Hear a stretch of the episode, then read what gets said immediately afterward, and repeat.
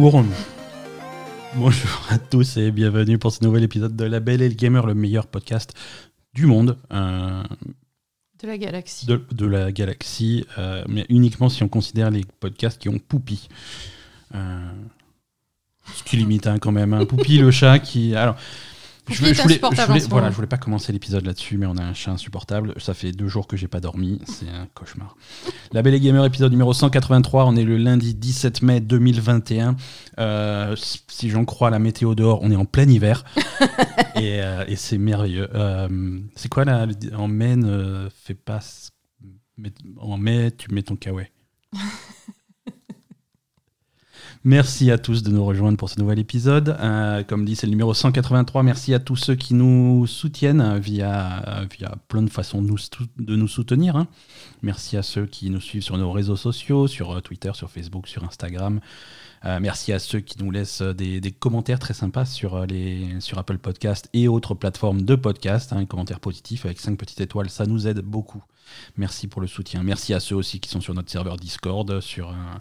Et merci, merci, un grand merci à ceux qui nous soutiennent via notre Patreon. Euh, Oui. ça se passe sur patreon.com slash labelgamer. Votre soutien financier sur un Patreon nous permet de continuer à exister. Merci à tous. Euh, on rappelle un petit peu, euh, on le fait pas à chaque fois, mais on rappelle un petit peu le, le- le principe du Patreon. A- Il y, a, il y a plusieurs paliers. En fait, vous contribuez autant que vous voulez, mais euh, il y, a, y a plusieurs paliers. Il y a, il y a un palier qui permet de, de- de suivre les enregistrements en direct. Oui. Euh, C'est-à-dire que ce, ce podcast est publié tous les lundis matins, mais si vous voulez l'écouter en live, euh, Le avec- dimanche après-midi. dès, dès le dimanche après-midi, avec toutes les conneries qu'on coupe au montage, euh, il faut passer. En par vrai, on Patreon. coupe pas grand-chose. Ouais, c'est c'est parce qu'on fait jamais de conneries. et, voilà, on a, on a un palier VIP aussi, euh, un palier en édition limitée, qui, dans, lequel on avait prévu, on, avait, a prévu de vous envoyer un, petit cadeau. Ça fait des semaines euh, qu'on le, promet, mais ça y est, Asa a passé son après-midi à préparer les petites enveloppes euh, et c'est en train de. Alors c'est pas trop tard, hein, si vous vous abonnez, vous aurez droit au vôtre, mais pour ceux qui sont déjà abonnés, surveillez vos boîtes aux lettres. C'est c'est en train d'arriver. J'ai tout fait avec amour cet après-midi pendant que Ben jouait à Persona. Exactement, moi j'étais avec ma manette à jouer à Persona et toi tu faisais les envois, mais euh, je, je t'encourageais. euh, Non, pas du tout. Tu m'encourageais pas. Tu me disais, oh, tu as écrit trop oh, là, ça va pas. euh, voilà. Il foutait rien et en plus, il critiquait. c'est ma façon d'encourager. Voilà. C'est parce que je, je sais que tu es capable du meilleur et c'est pour. Euh, Heureusement, je suis pas stressée en ce moment. Non, c'est bien. c'est bien. Il est temps de se plonger dans, dans ce qui nous intéresse euh, pour, pour de vrai, c'est-à-dire les jeux vidéo. Et comme chaque semaine, on va commencer par les jeux auxquels on a joué cette semaine. Euh, alors, cette semaine au programme, on a du, du très vieux jeu recyclé, on a du vieux jeu recyclé, et on a du vieux jeu. euh, Ouais, on- Donc on va commencer notre session euh, voilà lundi recyclage avec euh, Mass Effect euh, Legendary Edition. Mm. Mass Effect c'est donc euh, ça y est il est sorti c'est le c'est le remaster plus plus de, de la trilogie originale Mm. Mass Effect 1 2 et 3 euh, pas de pas de Mass Effect Andromeda au programme fort heureusement.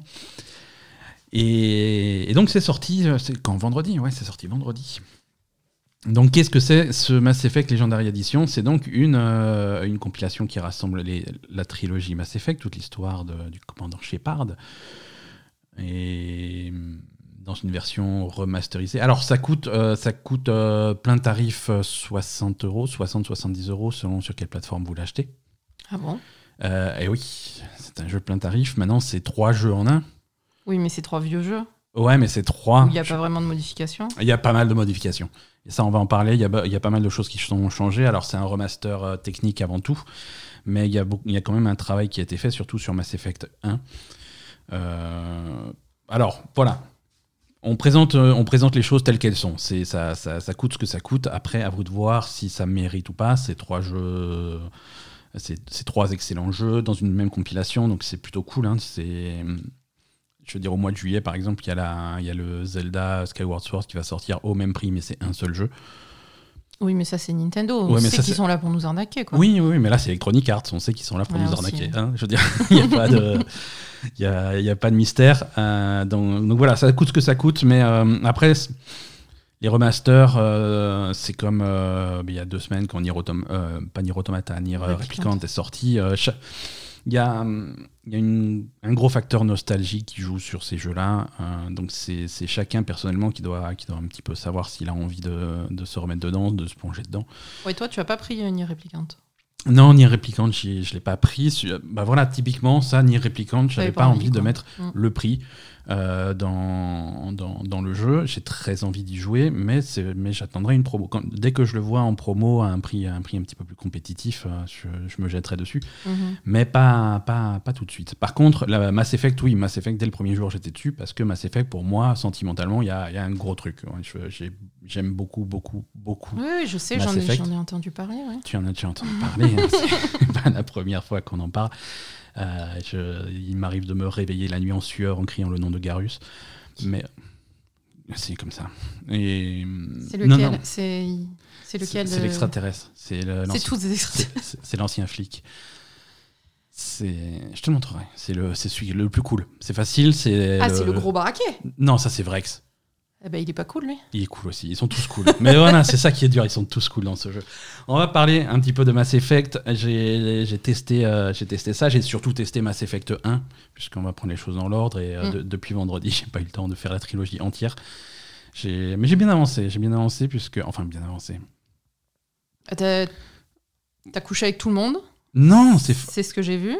Mais à part ça, je, je sais pas. C'est faux. c'est faux. Euh, ouais, donc Mass Si Effect. t'as couché avec la bleue, alors, c'est alors. Il faut être beaucoup plus précis que ça parce que c'est pas la. C'est c'est oui, pas la seule bleue. mais c'est pas la seule bleue. T'as couché avec une bleue, ouais. et après t'as couché avec quelqu'un d'autre aussi. Non. Arrête. Non. Arrête de me faire passer pour. euh, Ah non, si, après t'es allé en boîte, mater des filles à poil. Ouais. Ça j'ai fait. Écoute, c'est la citadelle. hein, Il y a des, il se passe des trucs. euh, ce qui se passe sur la citadelle reste sur la citadelle et on n'en parle pas dans ce podcast. Voilà. Non, j'ai testé un petit peu Mass Effect 1. Alors, comme dit, c'est un, c'est un remaster, c'est pas un remake. hein, c'est les mêmes jeux euh, que les jeux à l'époque, avec quelques différences pour Mass Effect 1, mais quand même, ça reste grosso modo la même chose. On Mm. a des effets visuels qui sont, qui, sont, qui sont améliorés, on a des meilleures textures, on a une meilleure résolution, on a des reflets, on a des trucs comme ça, on a des effets de lumière, on a du HDR sur, euh, sur une jolie télé. Donc on a plein de choses. euh, Par contre, la tronche des gens. voilà, par contre, les animations, c'est les animations vintage.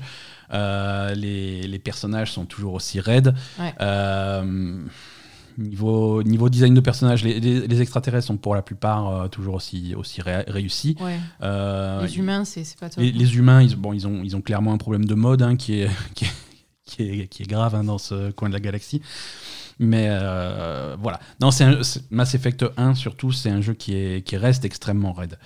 C'est euh, c'est la première fois que, que BioWare faisait un jeu de cette envergure. euh, et, tu sens qu'ils ne savaient pas à l'époque sur quel pied danser. C'est un jeu qui est à mi-chemin entre le, entre le jeu de rôle et le shooter à la troisième personne. euh, et surtout sur les, sur les phases de combat, tu sais pas trop, tu sais pas trop ce qui se passe. Les phases de combat, c'est pas. Ça, ça a l'air vraiment, vraiment nul, hein, les phases de combat, c'est d'après pas, ce que j'ai vu. c'est pas très lisible, c'est pas très pratique d'utiliser les pouvoirs, même s'ils ont amélioré tout ça. C'est pas très pratique de, de, changer- Viser, de viser, de changer viser tes armes. hein. Là, ils ont quand même vachement modifié comment fonctionnent les combats et c'est quand même un petit peu plus agréable.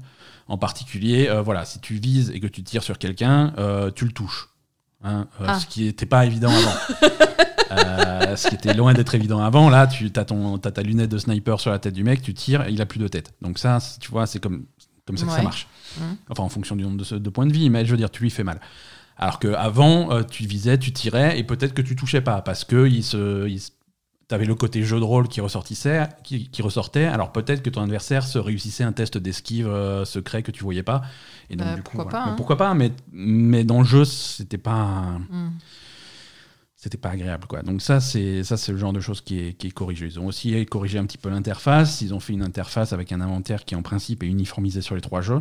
Ça veut Mhm. pas dire que c'est un bon inventaire. hein. L'interface, euh, l'équipement, l'inventaire, tout ça, c'est c'est vraiment pas, pas, pas agréable.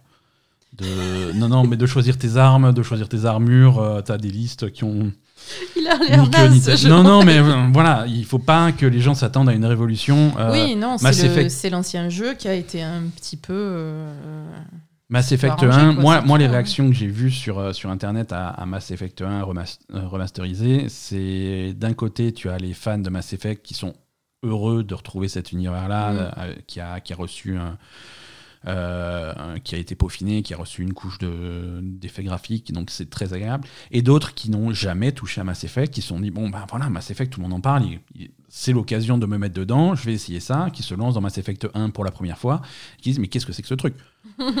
Et, et c'est un, un petit peu, euh, c'est un petit peu ta réaction dans le sens où euh, les dialogues ont beau être bien écrits, euh, les scènes sont extrêmement rigides avec deux Ah oui, oui, personnages voilà, de, c'est- super rigide. deux les- personnages les- debout comme ça qui les bras sur le côté et qui bougent pas et qui s'échangent leurs lignes et qui s'échangent leurs lignes euh, de manière monotone généralement, quoi qu'il arrive? de manière. mo- Ça, ça dépend. Il y, a, il y a des personnages plus ou moins bien joués selon que tu joues en VO, en VF, selon Mhm. les personnages.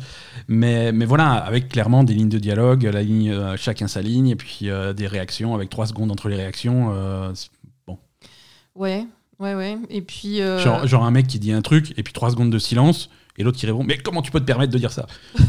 Bah, il a réfléchi. Il a- tu- ouais, ouais, il mais- a pris le temps de la réflexion, le mec. C'est ça, mais non. euh, non, moi, en fait, ce qui me, ce que je trouve le plus bizarre dans tout ce que j'avais entendu, ce que tu m'avais dit sur Mhm. Mass Effect, etc. Ouais. Je te vois que parler avec des gens Mais, c'est- mais, oui. et raconter et, les- et tu leur demandes et si et ça et machin, ils te racontent des trucs et c'est Mass tout. Effect 1 est, très. euh, Parfois, tu tires sur deux mecs, mais voilà. C'est rare. En fait, Mass Effect 1, est const- ça c'est l'histoire du jeu. euh, le début du jeu Mhm. est, est très très riche en dialogue. Il y a très peu de missions à l'extérieur, il y a très peu de combats. euh. C'est voilà.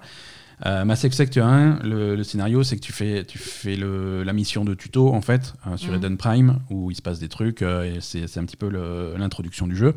Et ensuite, euh, suite à ces événements terribles, il faut que tu ailles sur la citadelle, qui est un petit peu la grosse capitale de la galaxie où, tous les, où toutes les races extraterrestres viennent, viennent se mêler.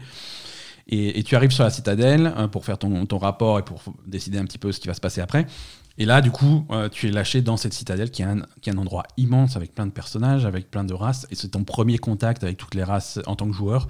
C'est ton premier contact avec toutes les races extraterrestres, avec cet univers-là et machin. Donc, c'est très chargé en histoire, en dialogue, en machin. Donc, effectivement, tu vas, tu vas croiser à chaque fois des nouveaux extraterrestres, des nouveaux trucs, des machins. Chacun te donne une quête. Des nouvelles races, euh, chacun, chacun te donne une quête, chacun s'explique ton truc, et machin. Ah, toi, t'es quoi? T'es, Ah, t'es un turien, c'est quoi un turien Mais d'où vous venez? C'est quoi votre culture? C'est quoi Oui, votre voilà, politique? C'est des machins, et machin, et c'est quoi votre histoire? Et machin, quand est-ce que vous avez rencontré les humains Et ça s'est bien passé Ah, pas trop. ah, et, et voilà, très bien. Allez, on va, on va parler au mec, euh, au, au mec d'à côté. Ah, encore une autre race, c'est toi, et c'est quoi ta culture, et c'est quoi ton machin, et c'est comment ça, voilà, voilà.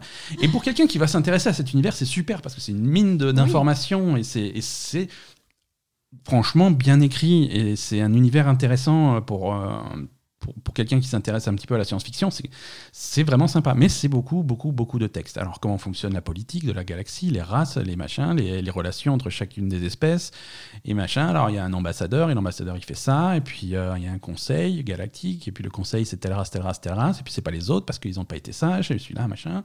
Et puis eux, il y a eu la guerre, alors eux ils sont venus aider, et ceux, eux ils sont pas. C'est énormément d'histoires, tu vois, et Oui, tu te prends tout dans la gueule. Mais et du coup, après, il y a une évolution ou ça va être que Après, du... C'est un petit peu. Alors, il y a toujours beaucoup de dialogue parce que Beaucoup Mass Effect, ouais. c'est un jeu de rôle avant un jeu d'action ou un jeu de ou un jeu de combat ou des machins. C'est en second plan. C'est un, jeu un, un basé sur l'histoire. Mais après, oui, une fois que tu as fini de, de, de- de faire toute la citadelle et que tu commences à partir en mission, euh, là, là, tu as tes missions. Là, euh, pour, pour ceux qui connaissent un petit peu l'histoire, il faut que on m'a on m'a filé une liste de planètes à aller voir parce qu'il y avait des activités. On cherche des on est sur la piste de, de- de méchants robots intelligence artificielle rebelles, là, les, les guettes. Et on a dit, oui, ben, on a vu des guettes sur telle planète, et telle planète, et telle planète, donc tu devrais aller voir. Donc là, j'ai ma carte de la galaxie, et je peux aller sur ces planètes, et là, effectivement, ça sera un petit peu plus action. Là, on va vraiment sortir les fusils pour défoncer les quêtes. Donc Oui, là, parce qu'après, ça va un petit peu plus tataner. le, s- bon, le peu d'action que je t'ai vu faire, c'était dans l'espèce de, de Ouais, bah tu fais dans la citadelle. véhicule à la con, là, Ah sur ouais. la planète. Ouais, alors là, par contre, ça, c'est autre tu chose. galérais comme je sais pas quoi. Ils m'ont, à partir du moment où ils te filent la carte de la galaxie, c'est voilà, voilà, carte de la galaxie, tu vas où tu veux, démerde-toi. Donc du coup, moi, je me suis mis à explorer des planètes, et pour l'exploration planétaire, dans Mass Effect 1 en particulier, tu as, tu as ce véhicule euh, de, pour, un- pour explorer les planètes, Mm. et c'est le véhicule qui, qu'ils ont largement amélioré pour ce remaster. Ouais. Ah, au niveau des contrôles, au niveau du tir, au niveau de la visée, machin, c'est largement euh, amélioré. C'est toujours à chier, euh, mais un petit peu moins qu'avant. Mais c'est toujours à chier. Je veux dire, c'est toujours des phases qui ne sont pas intéressantes. Ben oui, ce qui est con quand même. C'est, tu te retrouves sur, une- on, on te largue sur une planète et on va te dire, vas-y, explore. Alors, tu as une petite carte, alors tu vas aller dans ce coin-là, dans ce coin-là, dans ce coin-là. Si tu as de la chance, tu vas tomber sur un ancien camp ou sur un gisement de minerais ou des trucs comme ça. Ça va te rapporter un peu d'expérience, un peu d'argent. C'est niveau gameplay, c'est pas ce qu'il y a de plus, euh, de plus affriolant. Mais, euh, mais voilà, après, euh, tu peux te. Tu, tu connais tes quêtes, tu sais sur quelle planète il va se passer des choses intéressantes et libre à toi d'y aller. donc là, c'est le jeu, la, durée du jeu peut passer du simple au double selon si tu vas directement sur, sur tes objectifs principaux ou si tu décides d'explorer la, la galaxie.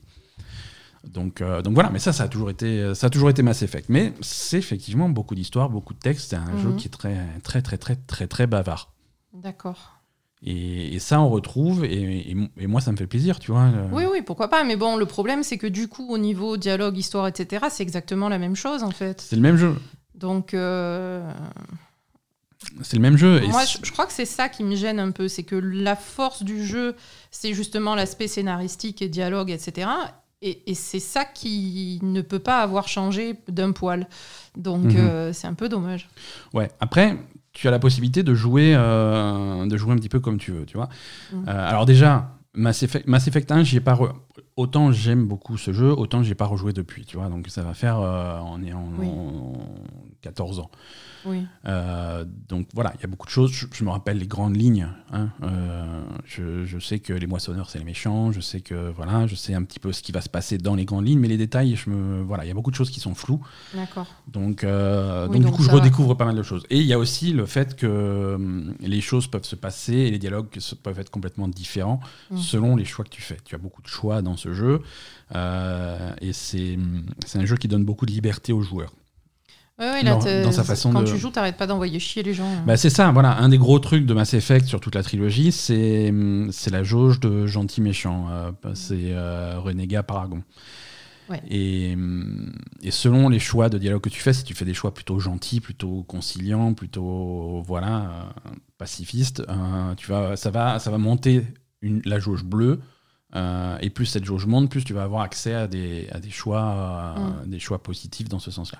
Et c'est comme ça. La première fois que j'avais joué, euh, j'avais joué comme ça. Et selon des stats internes de, de chez Electronic Arts, ils avaient publié ça un jour. Je crois que 85% des joueurs jouent comme ça. Euh, les gens ont beau dire euh, ouais, je veux être méchant. Non, les gens sont gentils. Quand tu les mets dans un jeu vidéo, ils sont gentils. Ils veulent pas faire de la peine aux gens. ils- tu vois.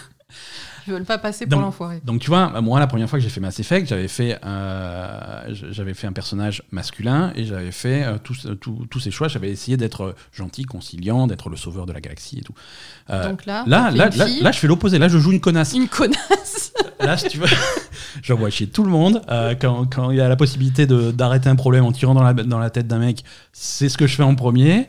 Euh, c'est je fous la merde, je me mêle de ce qui me regarde pas, et, et c'est rigolo, tu vois. Et Mm. Donc ça te permet d'avoir une approche différente du jeu et d'avoir. Euh, voilà, ça reste un petit peu, un petit peu frais. Mais il y, a des- il y a des gros choix. Tu fais des gros choix scénaristiques, à, à la fois, à la fois conscients et inconscients. Je veux dire, il y a des choses où on va clairement te demander de choisir. Il y a des choses où, en fonction de comment tu joues, tu vas te laisser entraîner dans une voie ou dans une autre, et Mhm. les choses vont se passer différemment. Mais ça va, ça va avoir des impacts, euh, des impacts réels sur toute la trilogie. Euh, Il y, a, y a des choses, il y a des choix que tu fais dans Mass Effect 1 qui vont, Se qui répercuter vont avoir sur un les effet, autres, un- les qui va, qui avoir un, un- un effet sur Mass Effect 2 et sur Mass Effect 3. Il y a un système. Et tu déjà, gardes ton personnage? Tu gardes ton personnage, tu gardes, as un système d'importation de sauvegarde. Ah, donc ta connasse, tu vas la garder dans le 2 et le 3 Ah, ma connasse, je la traîne jusqu'au bout. Ah, putain. et tu, tu te traînes ton personnage et tu te traînes euh, tous les choix et tout le bagage que tu as que tu as avec. hein. Donc si tu si tu te fais des ennemis, s'il y a des gens qui meurent, s'il y a voilà, c'est quelque chose qui va euh, D'accord. Bah, au point que euh, tu, ça, ça peut avoir une influence sur les personnages jouables qui Mm. seront accessibles à ton personnage, à ta partie, dans Mass Effect 2 et Mass Effect 3. Il peut y avoir des personnages très importants qui ne survivent pas. D'accord. Euh, donc, donc voilà, donc du coup, ça, ça te donne vraiment l'opportunité de, de faire les choses, euh, de faire les choses différemment. Donc, euh, donc voilà, moi, c'est une série que, que j'aime bien. C'est une série que je vais refaire. Euh, je vais refaire la trilogie en entier. Peut-être pas, je vais peut-être pas la rusher en, en deux semaines. hein. Euh, je vais plutôt faire durer ça sur les, sur les mois qui viennent, un petit peu comme j'avais fait pour Persona, pour Persona 5 Royal. On en parle tout à l'heure de Persona. Voilà, c'est un jeu que je connais déjà, donc c'est plutôt, plutôt l'opportunité de le faire dans le fond, mhm. entre, deux, entre deux grosses sorties pendant les périodes creuses. Alors, 2021, j'ai l'impression qu'il va y avoir pas mal de périodes creuses. Là, on va rattraper un peu. Mais, euh, mais voilà, c'est intéressant. Moi, je suis, je suis satisfait du truc. Quand même, euh, pas mal de soucis techniques. Ah oui. Pas mal de soucis techniques. Alors, ah euh, je sais pas à quel point c'est répandu. J'ai pas réussi à voir beaucoup de beaucoup de gens sur Internet qui avaient des, mêmes soucis. Mais là, la première mission, la mission sur Eden Prime, a été une catastrophe technique pour moi, euh, avec, euh, avec des problèmes de son euh, répétés, avec le son qui se coupait complètement, le silence complet dans le jeu. Alors uniquement dans le jeu, après dans les menus ou sur le système de la Xbox, je joue sur Xbox Series X, à Mass Effect. sur, sur les menus ou les trucs comme ça, il y avait du son sans problème. Et une fois que tu étais dans le gameplay, dans le jeu, silence radio. Pas de musique, pas d'effet pas sonore. Donc ça, c'était un petit peu moche. Euh, l'équilibrage des sons est, un petit peu naze. Parfois, tu as des gens qui vont te parler, ils sont à côté de toi, tu entends une petite voix au loin, euh, tu, tu comprends pas ce qu'ils te disent. Euh, impossibilité de, changer indépendamment la voix des textes et la voix et la, langue des textes et la langue des voix. Bon, ça c'est ça c'est un truc classique. Classique, hein, c'est dommage. dans alors toujours dans la première mission sur les cinématiques, il y a certains personnages qui disparaissaient complètement. Ah oui. Hein c'est ceux qui connaissent, euh, ceux qui, sans, spoiler l'histoire, ceux qui connaissent Mass Effect 1, la première mission se termine avec, euh, avec euh, un genre d'artefact extraterrestre que tu veux examiner, que tu veux récupérer. Alors à la fin, bon, suspense, tu le récupères. en tout cas, tu arrives jusqu'à l'artefact, et toi, tu es à la radio, il fait oui, alors c'est bon, on a chopé le truc, venez nous chercher. Et il y a, y a, un des mecs de ton équipe qui va le, qui est un petit peu trop curieux, qui va s'approcher du truc. Et du coup, ça a une réaction et toi, tu, et toi, tu vas le sauver. Tu vas non, ne t'approche pas. Donc, tu, tu, te jettes sur lui et tu le plaques au sol pour, euh, pour pas qu'il se fasse se prenne le truc dans la gueule. Sauf que moi, le mec avait complètement disparu. Donc, du coup, tu vois ton personnage qui se tourne vers l'artefact en disant non, t'approche pas, alors qu'il y a personne qui s'approche. et qui commence à sprinter et qui chope rien, le vide, et qui, se, qui plaque le vide. C'était nul. Ça m'a fait des, des flashbacks de Mass Effect Andromeda qui étaient buggés comme ça à la sortie. Euh, voilà, il y a les reflets qui, déconnent, il y a les éclairages qui déconnent régulièrement. Euh, ouais, alors techniquement, ça, euh, techniquement, c'est ça craint quand même. Ouais, ça craint, ça craint. Là, pour le coup, tu fais un remaster. Déjà que tu fais pas grand chose dessus, fais-le, fais le bien, et en plus à 60 euros, voilà quoi. Et c'est ça, c'est ça. Voilà. Non, techniquement, c'est techniquement c'est une déception. Le travail technique qu'ils ont fait est bien entendu, et je dis bien entendu avec avec grande tristesse, mais c'est bien entendu foireux quand tu te balades dans la citadelle, alors la citadelle, ils ont bien nettoyé par terre, il y a tout qui brille, il y a tout qui a des reflets, mais tu as l'impression que les reflets ont pas le. Tu vois, le jeu en lui-même est à 60 images par seconde. Sur Xbox Series X, c'est assez, assez, propre techniquement à ce niveau-là. Mais les reflets ne le sont pas, tu vois. Donc, tu as les reflets, quand tu tournes ta caméra, mm. euh, les reflets tournent plus lentement que le reste de la scène. C'est très très bizarre euh, ce qui se passe visuellement et ça fait ça te sort un peu du truc quoi. Ouais, c'est pas cool ça. Hein. Voilà, quand ton personnage court dans les couloirs, alors déjà que ton personnage il est raide habituellement, mais quand il court dans les couloirs, t'as l'impression c'est hum, l'animation, c'est l'animation avec un fusil en main, tu vois, même même quand ton arme est rangée, ce qui fait que tu tiens une arme invisible. Ouais. c'est des bugs comme ça. Encore une fois, ça rappelle énormément euh, Mass Effect Andromeda qui avait vraiment ce type de bug sur, euh, à sa sortie. Alors ça a été corrigé au fur et à mesure, hein, ça allait un petit peu mieux après quelques mois. Mais tu as l'impression d'avoir un jeu pas cuit euh, à la sortie. Oui, mais ce que je comprends pas, c'est que c'est pas un nouveau jeu. Non, c'est pas un nouveau jeu. Alors, tu, justement, c'est pas un remaster, c'est un, un, un, remake. Tu as un bagage de voilà, des bugs qui datent de l'époque, mais il y a des trucs que tu peux corriger. quoi. Ah, mais c'est des bugs qui datent de l'époque? Oui, alors je me rappelle plus, mais il doit y avoir des trucs qui, qui héritent de la version originale, ouais, évidemment. Bah, C'était pas compliqué à corriger quand même. Non, effectivement, ça, ils auraient pu faire un, petit effort.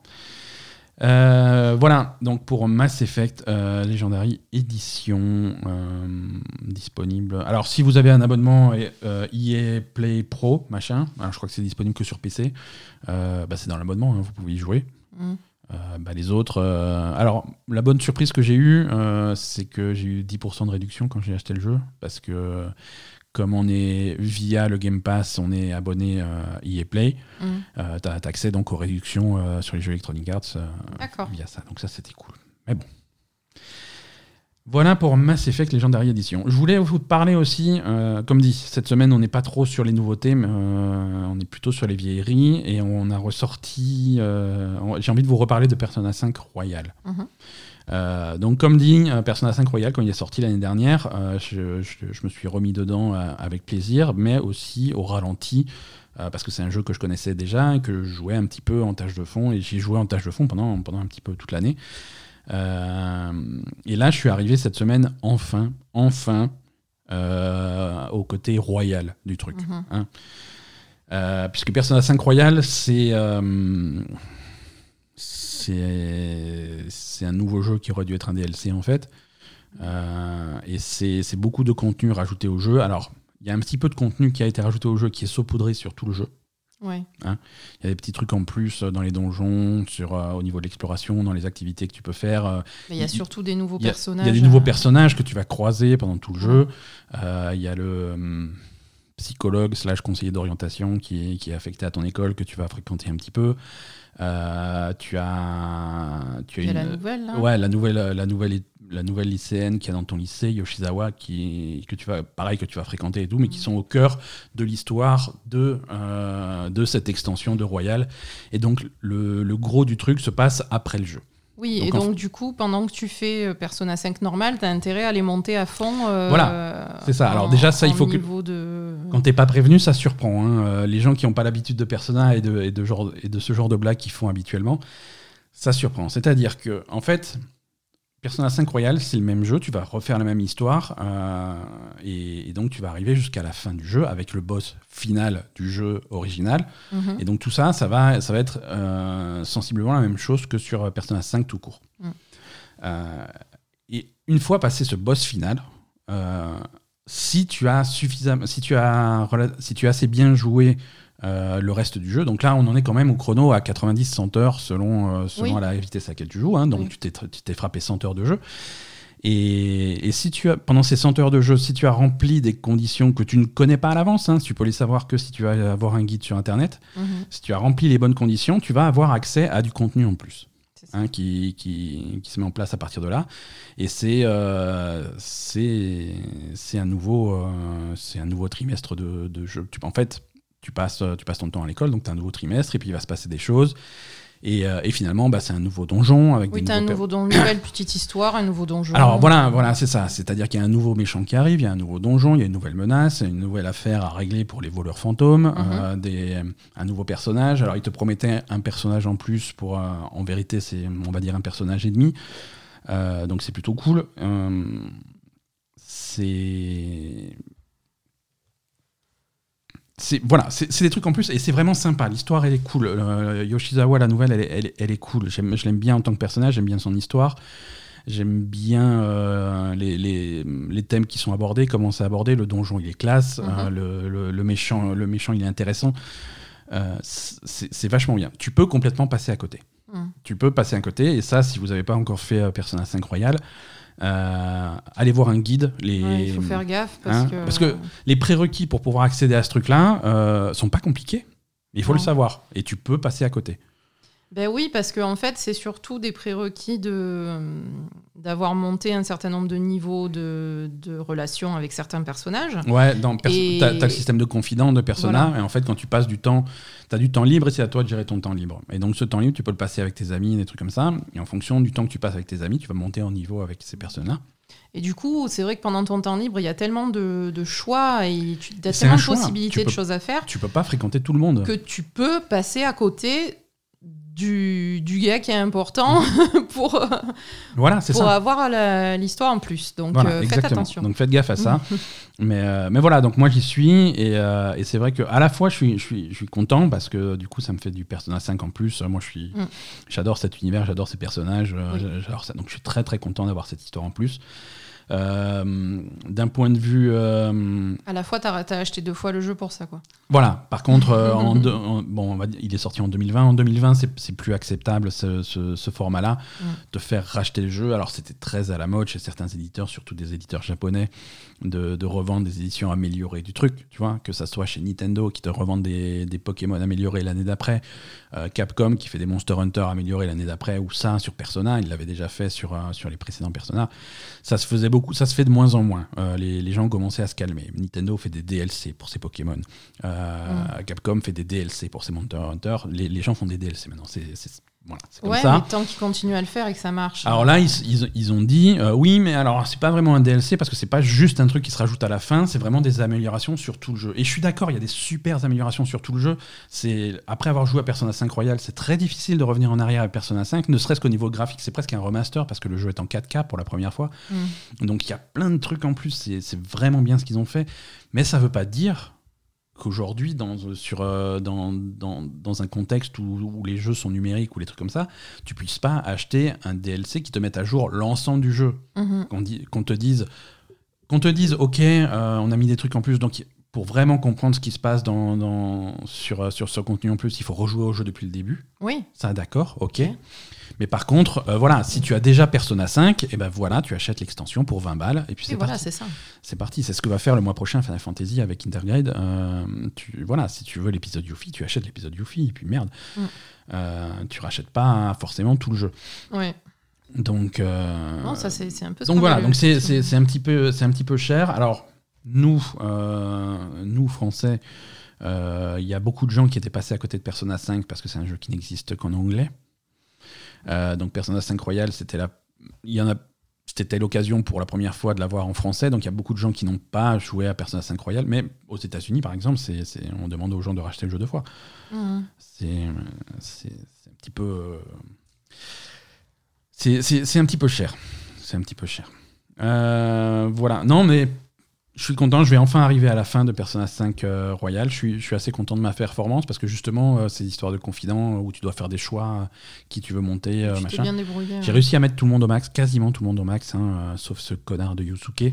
Ouais, Yusuke, tu Yusuke- le détestes. non, non, Yusuke, je préfère. je sais pas. tu vois, quand, quand, dans le jeu, tu as du temps libre et tu as littéralement le choix entre euh, passer du temps avec Yusuke ou rien faire, je, je- je vais rien faire en fait. Je, vais juste, je, vais- C'est vrai qu'il est chiant. je vais Yusuke. m'ast- je vais m'asseoir par terre et lire un livre que j'ai déjà lu ou un truc comme ça, tu vois, mais je, euh, pff, Yusuke, je peux pas quoi. Ouais. Voilà. Non, euh, Persona 5 Royal, euh, c'est, ça reste, moi, ça reste un de mes jeux préférés. Euh, je- un des jeux que j'attends le plus, c'est un jour peut-être un Persona 6. Et voilà, j'ai- j'aime beaucoup, beaucoup cette série. Et si Mais c'est trop tout- cher. et- mais c'est trop cher. Alors, bon. Encore merci à l'éditeur qui m'a envoyé Persona 5 Royal. Mais- merci pour nous, mais pour les Mais gens. pour les, pour les gens, voilà, si vous avez déjà, mortels, si vous avez déjà cher. acheté Persona 5, euh, c'est scandaleux. Si vous n'avez jamais joué à Persona 5, euh, jetez-vous sur la Ça, version royale et, et faites-vous plaisir. Euh... Asa, est-ce que tu veux nous parler un petit peu de Maniteur? Oui. Encore une fois, on reste sur les vieux jeux. Euh, Maniteur, pour un petit peu de contexte, était sorti euh, sur euh, l'ancienne génération de consoles l'année dernière. Il y a eu il y a une version next-gen. hein. Là, Ouais. tu joues sur, euh, Sur la version. sur Series X, à, la, à la version native Series X. hein. Ouais. C'est donc tu joues, tu joues un requin, Asa. Qu'est-ce que tu fais quand tu es un requin? Tu manges des gens. Tu manges les gens, ça te fait plaisir ça. Euh, non, en fait, Maniteur, euh, quand on y avait joué, on avait fait un peu le début. Et effectivement, euh, c'est rapidement répétitif parce que ben, c'est un jeu de rôle où tu joues un requin. Donc, à la fois, c'est mignon parce que tu as différentes zones avec différents environnements. Tu as un peu comme un Assassin's Creed, hein, avec des, des points d'intérêt à aller voir, des coffres à trouver. Euh, des choses comme ça, plus quelques quêtes, mais les quêtes, ça va être euh, limité à euh, aller manger 10 poissons comme ça, aller Ouais. manger 10 phoques, aller tuer 10 humains, voilà. Bon, j'aime pas manger les phoques, ça, ça me plaît pas, puisqu'ils couinent en plus. Mhm. Donc, donc voilà, et au fur et à mesure, accumuler, donc tout ce que tu manges, ça, ça accumule des protéines, lipides, minéraux, je sais pas quoi, pour te permettre d'évoluer et de, te, de devenir de plus en plus gros. Euh, Mhm, ok. Jusqu'à un requin géant et, et d'avoir des améliorations donc de, de nageoires, de queue, de, de, de mâchoires. Euh, T'as t'as un, un sonar pour, euh, pour trouver euh, les, les points d'intérêt, les choses comme ça. Donc voilà. Ouais. Donc après, c'est vraiment du classique, euh, classique jeu de- open world. euh, voilà. Sauf que tu es un requin. Et, et en fait. Et donc sur le coup, ça nous avait un peu. euh, bah, pas vraiment intéressé en fait. Parce que. Et là, je sais pas, je m'y suis remise et, et, et en fait, je suis à fond. Bah disons que moi j'avais trouvé ça rapidement euh, répétitif, donc moi ça m'avait ça m'avait éclaté. répétitif. Les premières heures que j'avais passées dessus, euh, ça Ça m'avait, ça m'avait éclaté, mais après, c'est vrai que c'était un petit peu tout le temps la même chose. Mais toi, toi ça t'a, ça t'a plus accroché que. Ben, non, mais Que clairement, c'est tout le temps pareil. Ouais. Mais euh, le jeu est super beau.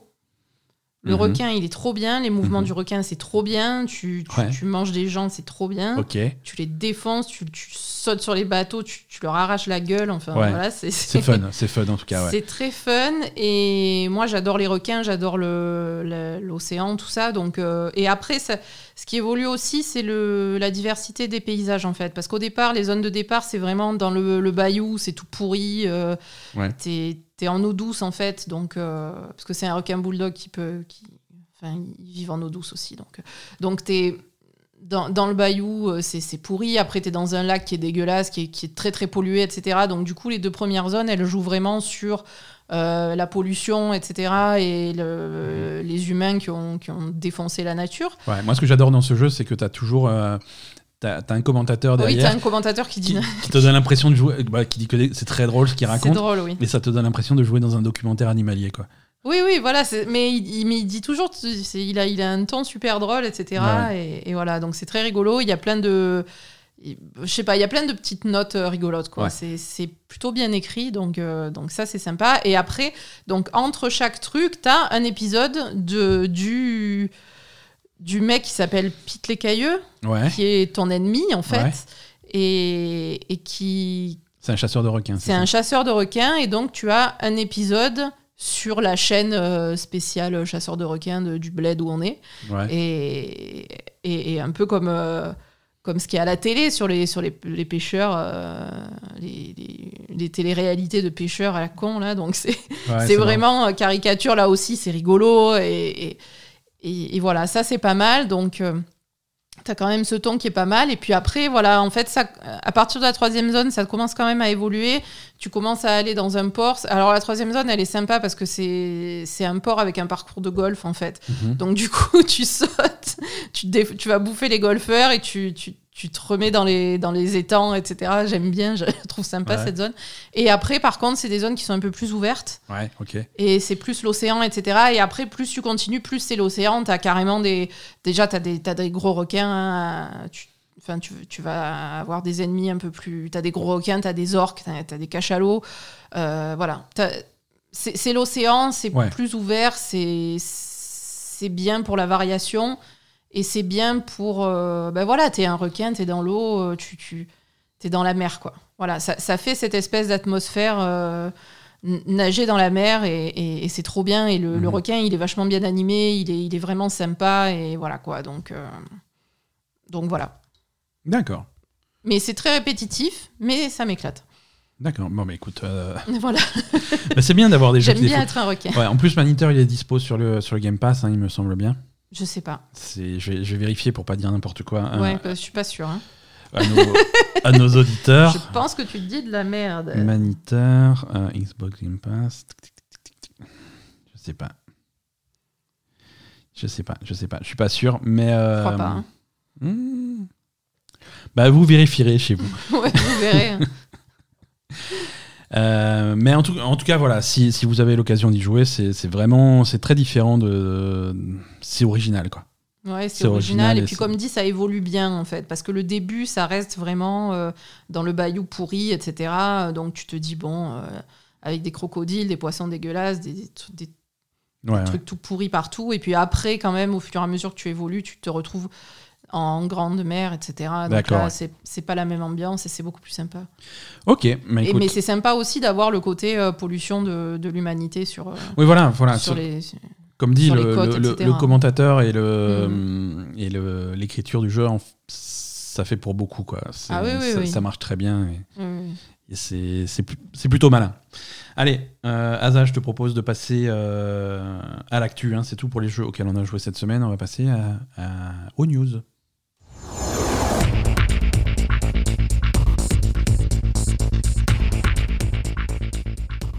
À moins que tu voulais rajouter quelque chose, hein, j'étais un petit peu coupé sur Maniteur. Non, c'est bon, j'ai l'habitude que tu me coupes. hein. Ah bah alors, c'est- bien. Euh, Asa, figure-toi que hum, on est le 17 mai. Ouais. Le 3 approche à grands pas. Ah, hein, il y aura un E3 cette, euh, C'est cette en année. juin, hein ouais, c'est en juin. C'est du 12 au 15 juin cette année. Mhm. Donc c'est dans moins d'un mois. Ouais. Et, et voilà, on commence à on commence à avoir un petit peu à savoir un petit peu à quoi ça, va ressembler, les éditeurs qui y seront, qui y seront pas, machin. On sait déjà qu'il y y, a, il y a une liste d'éditeurs plutôt plutôt sympa avec Nintendo, Microsoft, Capcom, Ubisoft, Take-Two, euh, Warner Bros, Core Media, Square Enix, Sega, Bandai Namco. Donc quand même des gros noms, euh, Mm. des gros absents, mais des gros absents habituels. Hein. Euh, Electronic Arts euh, traditionnellement ne fait pas le 3, même si ils ont des annonces qui collent à, petit peu près à, la- à peu près à la période. Même chose pour Sony, hein, ça fait quelques années, même avant le Covid, qui s'étaient retirés de l'E3, mais qui font quand même leurs annonces à la même période. Euh, mais, mais voilà, on commence à, savoir un petit peu plus euh, à quoi ça va ressembler. euh, puisque hum, le, le, le show va être complètement virtuel cette année, Mhm. évidemment. hein. il n'y aura pas de, de, de salon à proprement parler, pas de, pas de, de, de salle d'exposition et des gens qui vont s'entasser. Mais ça va être de le- beaucoup de conférences et de trucs en virtuel avec de la vidéo à demande, des trucs comme ça. Et du, du coup, il y a une application. Ils vont mettre en place une application où tu vas pouvoir suivre les événements, avoir des calendriers, regarder les trucs. Alors, euh, je vous rassure, vous n'êtes pas obligé de, de- vous servir de cette application qui, on, sait, on le sait d'avance, ne va pas fonctionner va être foireuse. hein.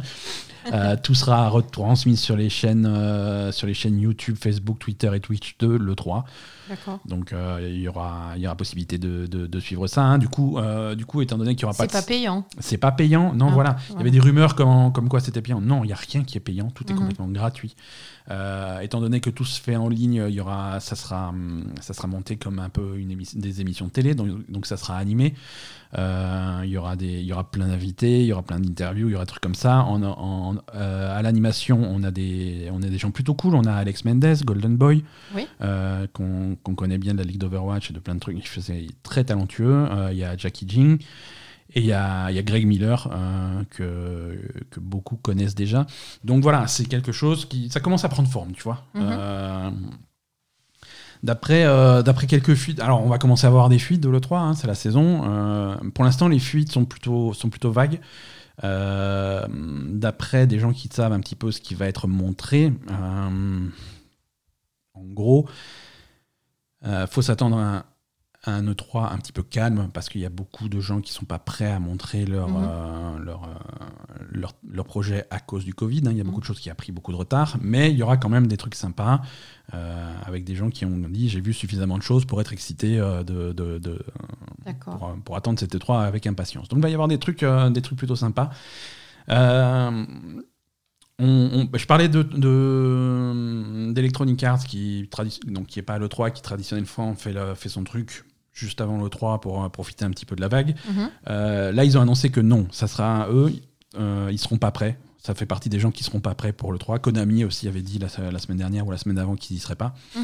Euh, Electronic Arts fera, fera un truc. Ils ont un, un- ils ont un stream qui vont qui vont diffuser, mais c'est prévu pour le 22 juillet. Donc euh, un petit peu un petit peu de retard. Bah Euh, écoute, ils font ce qu'ils peuvent. hein. voilà, alors on ne sait pas trop ce qu'ils vont montrer. hein. Ils vont sans doute euh, des trucs d'Electronic Arts. On va peut-être avoir du- des, des- des news du nouveau Dragon Age, des trucs comme ça. Euh, un des gros jeux. Alors un des gros jeux de hum, d'EA pour cette année, ça va être le nouveau Battlefield, évidemment. Mm. Ça, par contre, le, le Battlefield, ils ont dit ils- qu'ils vont pas attendre juillet. Battlefield sera dévoilé au mois de juin. D'accord. Donc, euh, donc voilà, on a, on a un calendrier qui commence à se remplir. hein. On sait, on avait, j'ai plus la date euh, en, en place, mais il y a aussi le nouveau euh, stream d'Ubisoft qui est prévu pour la semaine de l'E3. D'accord. Donc il y a voilà, il y a pas mal de choses qui, qui vont qui vont se mettre en place là dans les semaines qui viennent Mhm. et avec un E3 qui démarre bah, dans 4 semaines quoi. Donc ça va aller ça va aller très très vite. Euh, Battlefield. Alors Battlefield 6, on va la- pour l'instant on va l'appeler comme ça, hein, mais ça, ça va pas être son nom. Euh, il possible qu'il s'appelle Battlefield tout court. Euh, Encore hein, Ils n'ont pas déjà fait ça? Non, ils avaient fait Battlefield 1 parce que c'était Première Guerre mondiale. Hmm. Donc ils l'avaient euh, littéralement appelé Battlefield 1.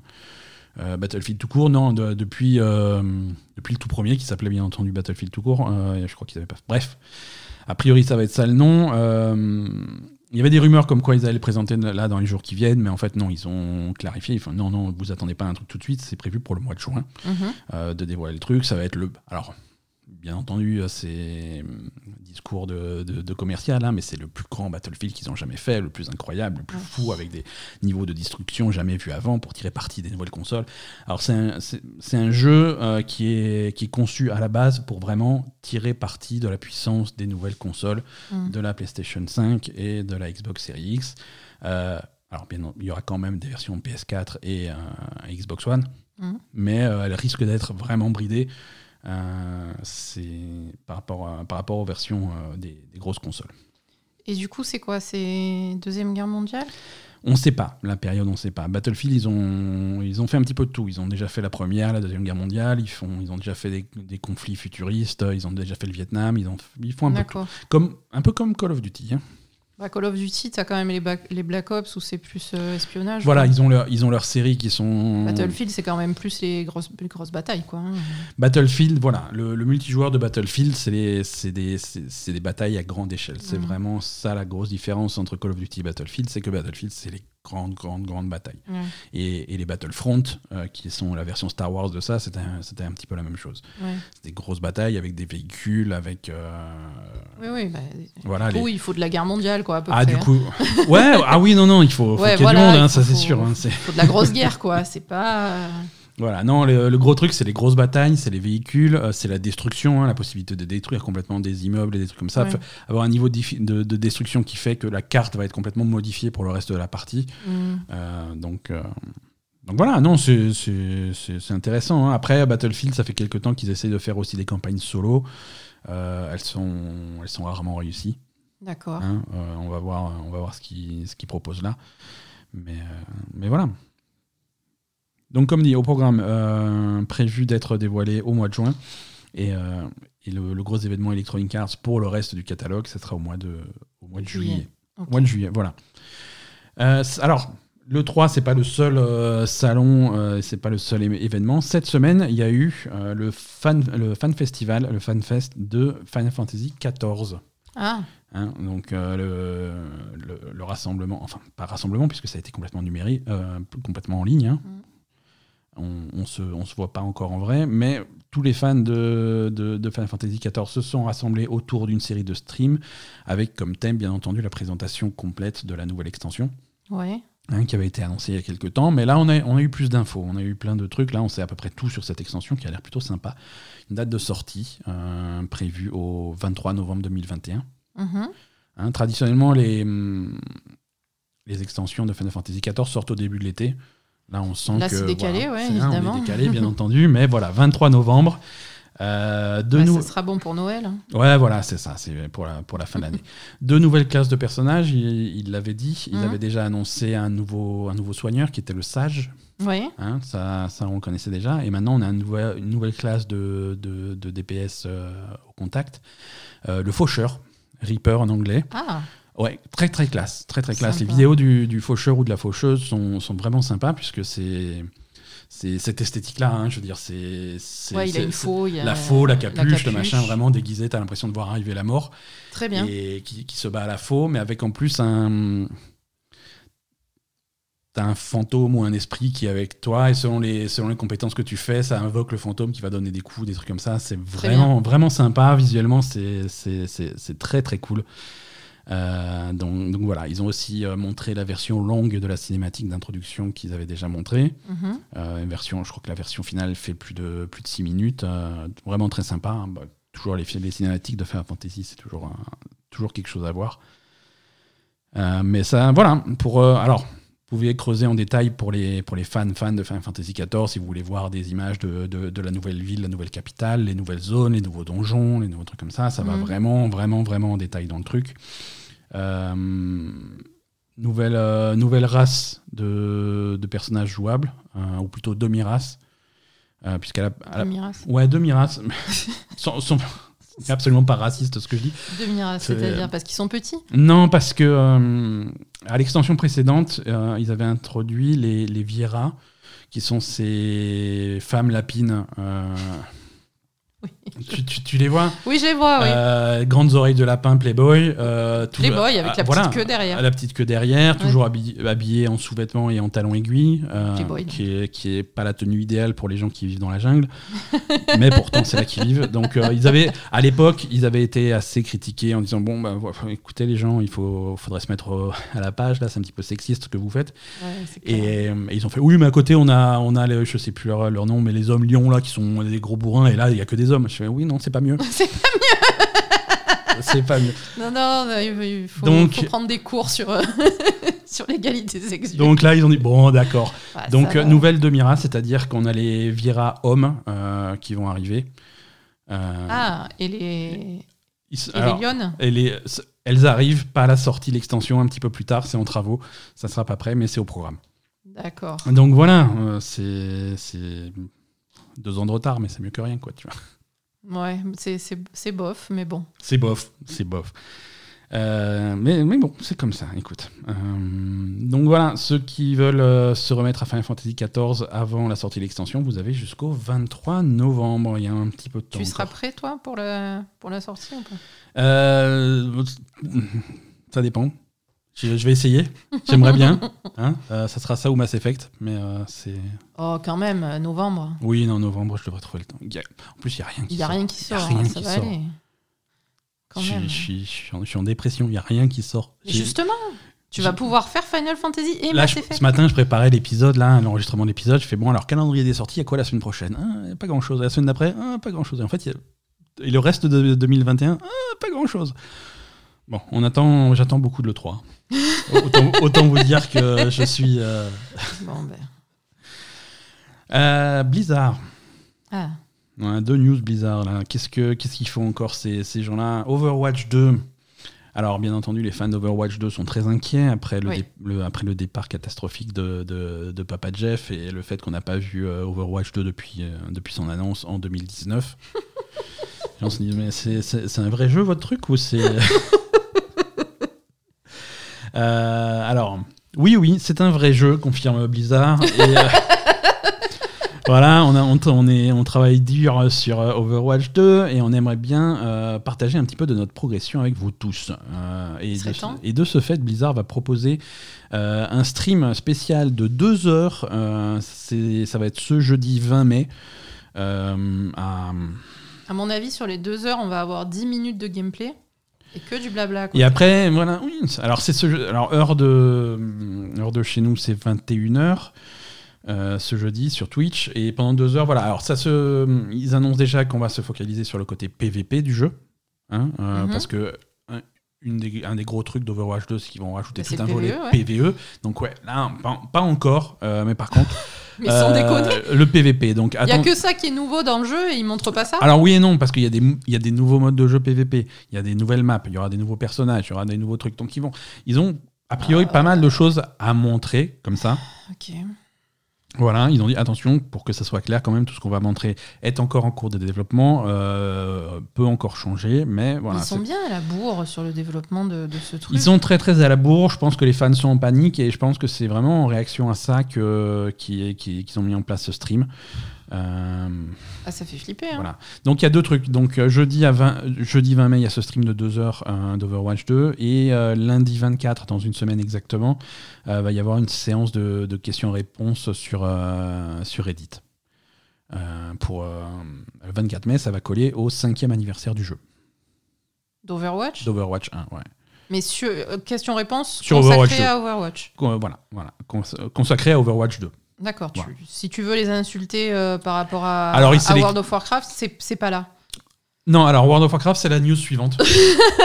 Euh, alors, on s'est, on s'est copieusement moqué la semaine dernière du, du prix du, du, du service de clonage de personnages. Ah oui. Pour ceux qui n'ont pas suivi, le clonage de personnages, on parle de World of Warcraft classique Oui, qui, En qui- plus. qui va avoir droit à sa première extension euh, le, le 1er juin, euh, Burning Crusade. Et, et donc, tu as un service de clonage de personnages, c'est-à-dire la possibilité de dupliquer ton personnage pour avoir une version de ton personnage qui part sur les serveurs de World of Warcraft Burning Crusade. Burning Crusade, et donc qui va faire l'extension, son niveau maximum va passer de 60 à 70, il va 70. progresser et tout. Et, et un- une autre version de ton personnage qui reste sur un serveur qui n'aura pas l'extension et qui reste éternellement coincé à World of Warcraft classique et vraiment le vrai World of Warcraft euh, vanilla d'origine sans extension. Donc voilà, tu peux avoir- ça te permet d'avoir les, les- les deux expériences. Et ça, c'est quelque chose qu'ils avaient prévu de facturer 35 euros pour cloner ton personnage. 35 euros. Oh, Ah, c'est beau 35 euros. 35. Alors, Déjà, pour faire ça, il faut être quand même super hardcore, ouais, super nostalgique. Et, Voilà, c'est particulier déjà. Et en plus, tu fais payer ça 35 euros. ouais, ouais, en plus de ton abonnement mensuel. Donc fuck. Euh, Fuck. Donc oui, donc euh, Blizzard écoute la Belle et Gamer, donc suite à notre épisode. Alors aussi, alors ils ont dit suite aux réactions des fans sur Internet, mais je pense que c'est surtout suite à notre épisode. Ouais, grave. Ils ont, ils ont dit que bon, peut-être que 35 euros, euh, c'était peut-être beaucoup. hein. alors on a, on a recalculé un petit peu les trucs. Alors déjà, faut savoir que, je te, je te dis le truc, hein. alors c'est c'est nouveau pour nous. je veux dire. C'est nouveau? World of dire- Warcraft classique, c'est nouveau? Non, mais euh, copier des personnages comme ça, c'est plutôt, c'est plutôt nouveau, donc on sait pas trop. Euh, C'est pas compliqué. Copier-coller, quoi. voilà. Après avoir euh, réfléchi avec attention, euh, on a décidé de passer le tarif de ce service à 15 euros. Euh, C'est déjà mieux, mais bon. donc, euh, ce qui est bien, mais pas top. Euh, alors, c'est plus de. En plus, pourquoi ils disent qu'ils savent pas cloner les personnages Ils le font pour Ah oui, les mais bêtas. Mais bien sûr, mais c'est. Ils le font pour les bêtas de cloner, Non, de mais- cloner ton personnage non, et de le mettre dans la bêta. Ils nous prennent vraiment pour des cons. Hein. Il n'y a absolument aucun obstacle technique. Ça leur Bah coûte non, zéro. ça leur coûte zéro. coûte Ils appuient rien. sur un bouton, quoi. ça leur coûte absolument rien. C'est c'est une façon de se faire du pognon. Donc là, ils vont toujours se faire du pognon, je te rassure, mais un petit peu moins. Euh, moitié moins, plus de la moitié moins. Donc euh, on passe de 35 à 15, quoi. Et ça reste, ça reste beaucoup trop. Ça, doit, ça devrait être un service gratuit parce que merde. euh, C'est ça. voilà, tout, tout, tout Ça devrait être est, gratuit. est très problématique. Mm.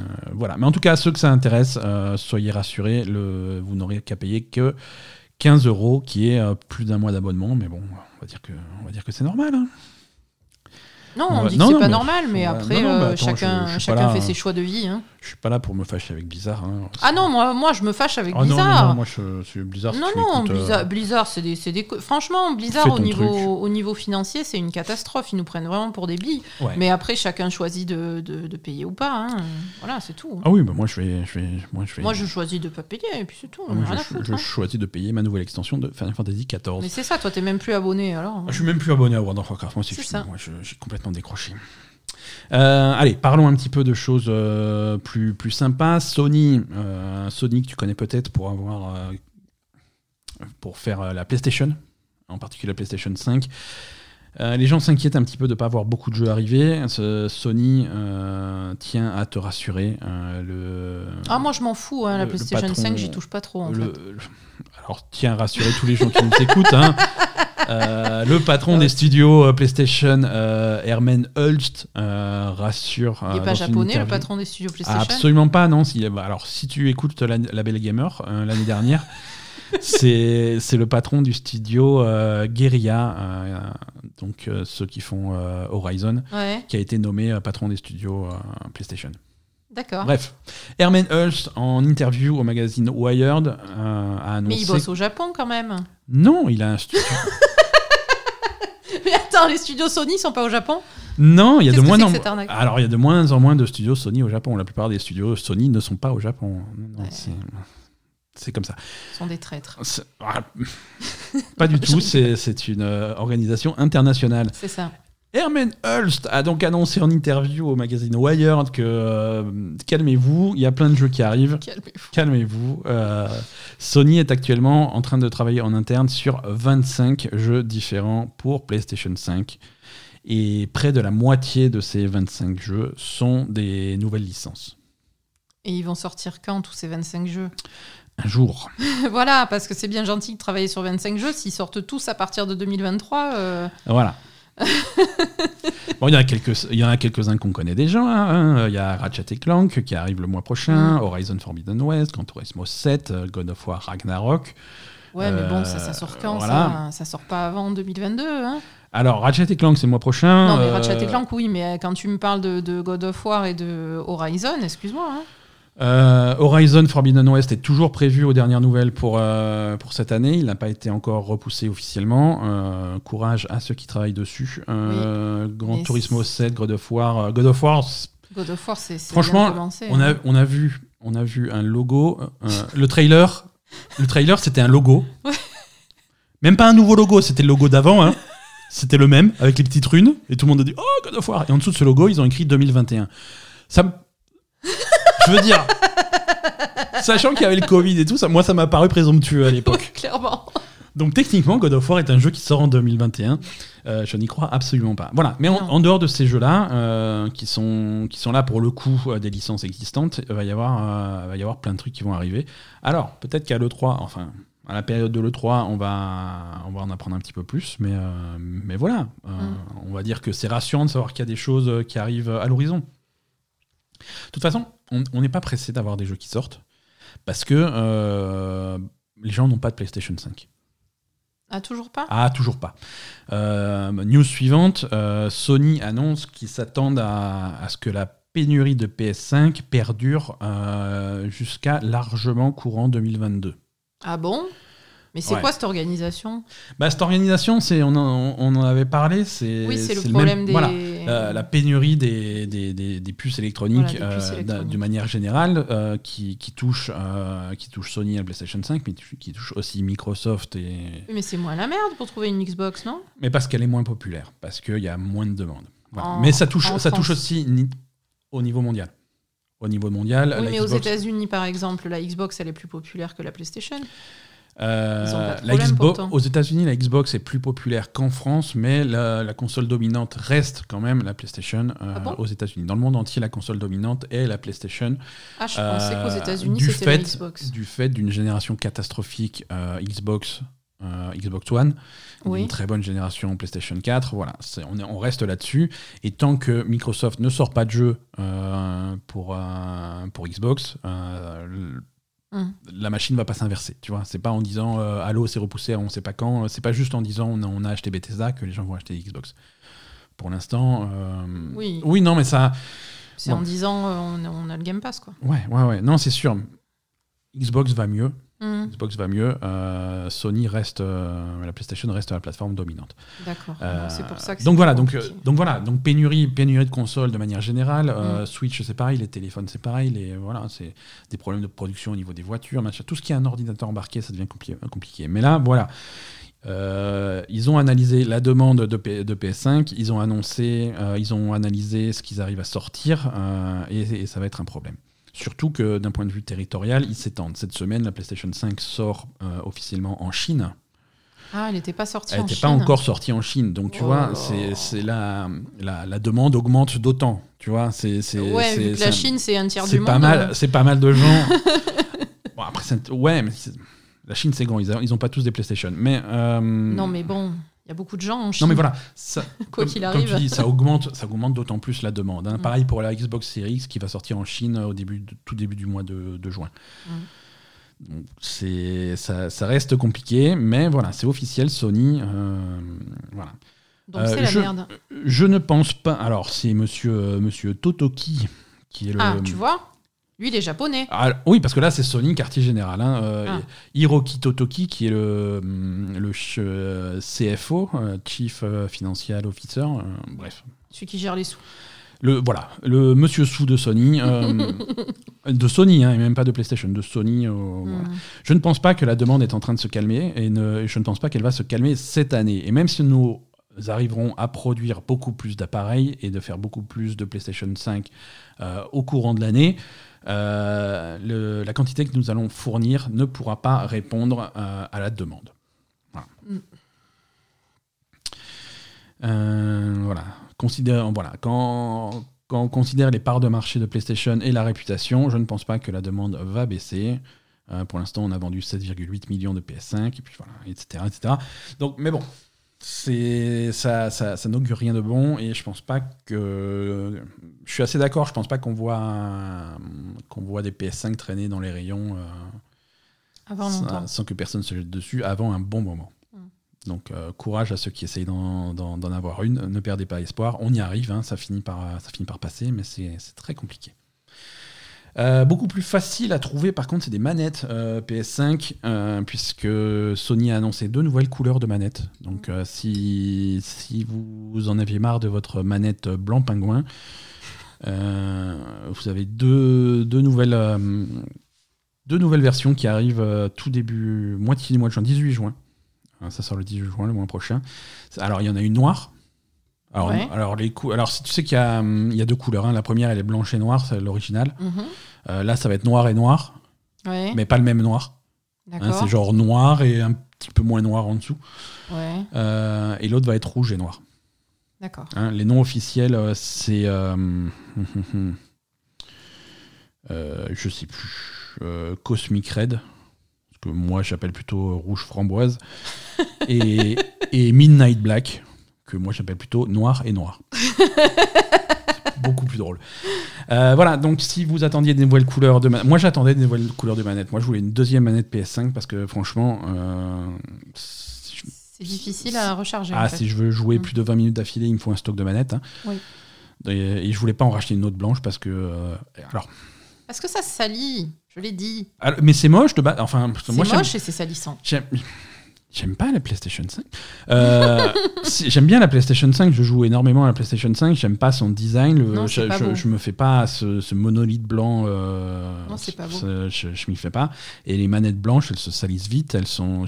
non, j'aime pas ça. Non, pas ça. C'est c'est Je dégueulasse. suis très content. Je vais prendre. euh, voilà, j'ai commandé une manette rouge et je suis très content de ma manette rouge. Hades. Ouais. Hades arrive sur PlayStation 4. Ah, première news. Est-ce que tu savais que Hades n'était pas sorti sur PlayStation 4 Pas du tout. Voilà. Bon, maintenant, que, maintenant que tu as appris ça, euh, tu seras ravi d'apprendre que Hades arrive sur PlayStation 4, visiblement, puisqu'il a été repéré sur les, hum, sur les trucs de classification des jeux euh, coréens. D'accord. Donc voilà, il a été, euh, il a été officiellement interdit au moins de je sais pas combien en Corée. Donc ça veut dire qu'il y a une version PS4 qui est, qui est en train d'arriver. Ouais. Euh, voilà, non, Hades c'est euh, un, un des plus gros jeux de l'année dernière. Il y avait une version PC, il y avait une version Switch, une version Xbox, mais il n'y avait toujours pas de version PS4 pour des raisons mystérieuses. Mais, mais voilà, si, si vous attendiez ça pour enfin découvrir Hades, Ah bah oui, c'est l'occasion. hein. c'est l'occasion. Euh, Préparez-vous à l'arrivée d'Hades, j'ai envie de dire, d'un jour à l'autre. Hein, pas, de, date, pas d'annonce officielle, mais euh, si ça passe par la classification, c'est qu'on est, euh, est vraiment au bout du tunnel.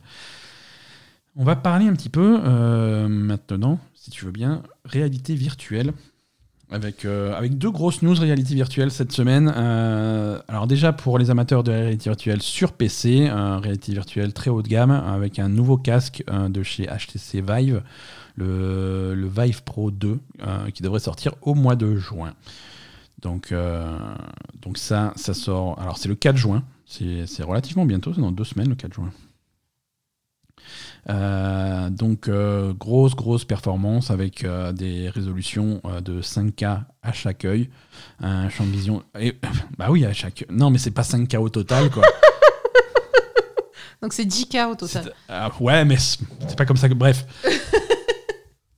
Euh, Donc, 5K, 5K à chaque 5K œil. par œil, hein, c'est 2440, euh, c'est carré, hein, 2448 par 2448, un champ de vision de 120 degrés, euh, taux de rafraîchissement de 120 Hz, euh, voilà, donc c'est déjà c'est beaucoup plus que le Vive Pro euh, de base qui, est, qui avait une résolution plus basse, un champ de vision euh, plus court à 110 degrés et seulement 90 Hz de, de rafraîchissement.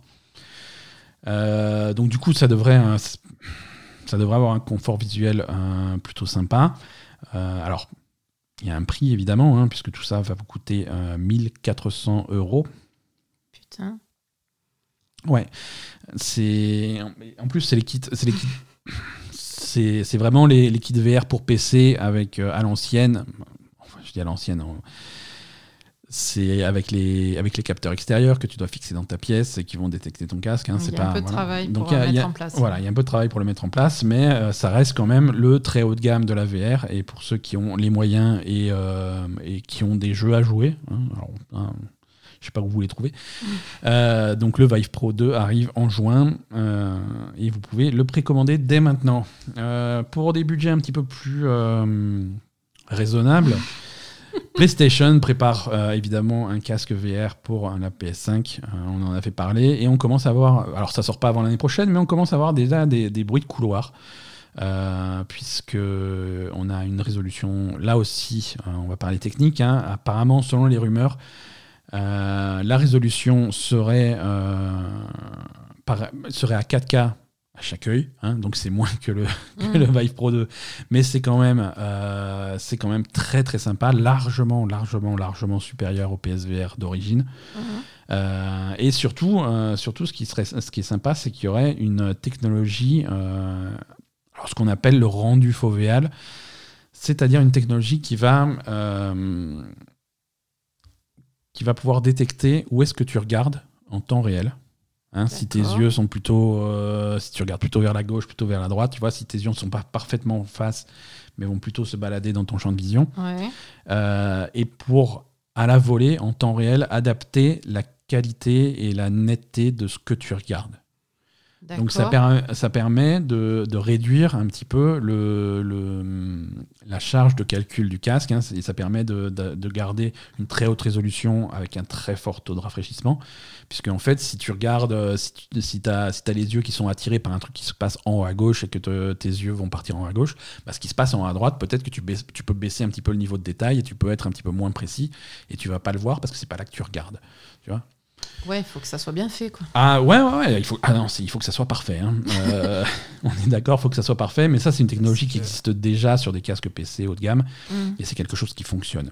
D'accord. Donc c'est plutôt cool. Euh, et ça permettrait de, de, mettre un petit peu un casque à moindre coût, euh, mm. au même niveau que, que, des, que des grosses bêtes qui existent sur PC dont on vient de parler, par exemple. Mm. Voilà, mais bon, tout ça c'est encore au stade de rumeur. On, le, le, PSVR 2 est beaucoup moins proche. Hein, ça ne sera pas avant l'année prochaine, au minimum. Hmm. Euh, voilà pour, euh, pour la VR. Alors, on a, on a beaucoup parlé de PlayStation. Euh, ça me fait. On va parler de, de, Xbox un petit peu tout à l'heure. Ça me fait de la peine de ne pas parler de Nintendo. Donc j'ai été voir les, j'ai été chercher des Mais Nintendo l'actu, Nintendo Switch. Alors il y a un nouveau jeu qui est sorti. Il y a une nouvelle application qui est sortie sur Nintendo Switch. Pour la modique somme de 8 euros, euh, vous pouvez désormais acheter une calculatrice scientifique pour votre Switch. Voilà, c'est tout. J'ai cherché, hein, mais il n'y a pas d'autres news chez Nintendo. je, peux rien, quoi. Mais c'est-à-dire, pour passer le bac? Oui, alors, amener ta Switch à Je suis pas sûr que ce soit Amener ta Switch au bac. Euh, faut avoir des couilles, hein.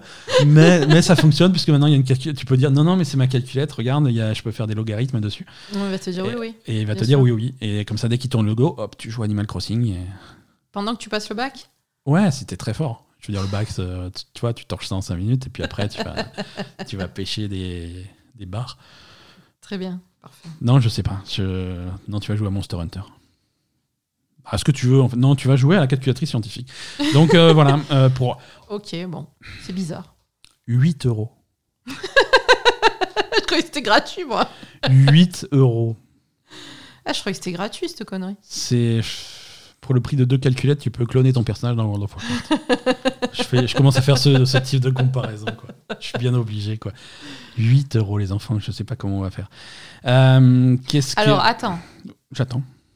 8 euros pour avoir un truc sur la Switch, c'est moins cher qu'acheter une calculette. Euh, c'est cher, non, ces conneries?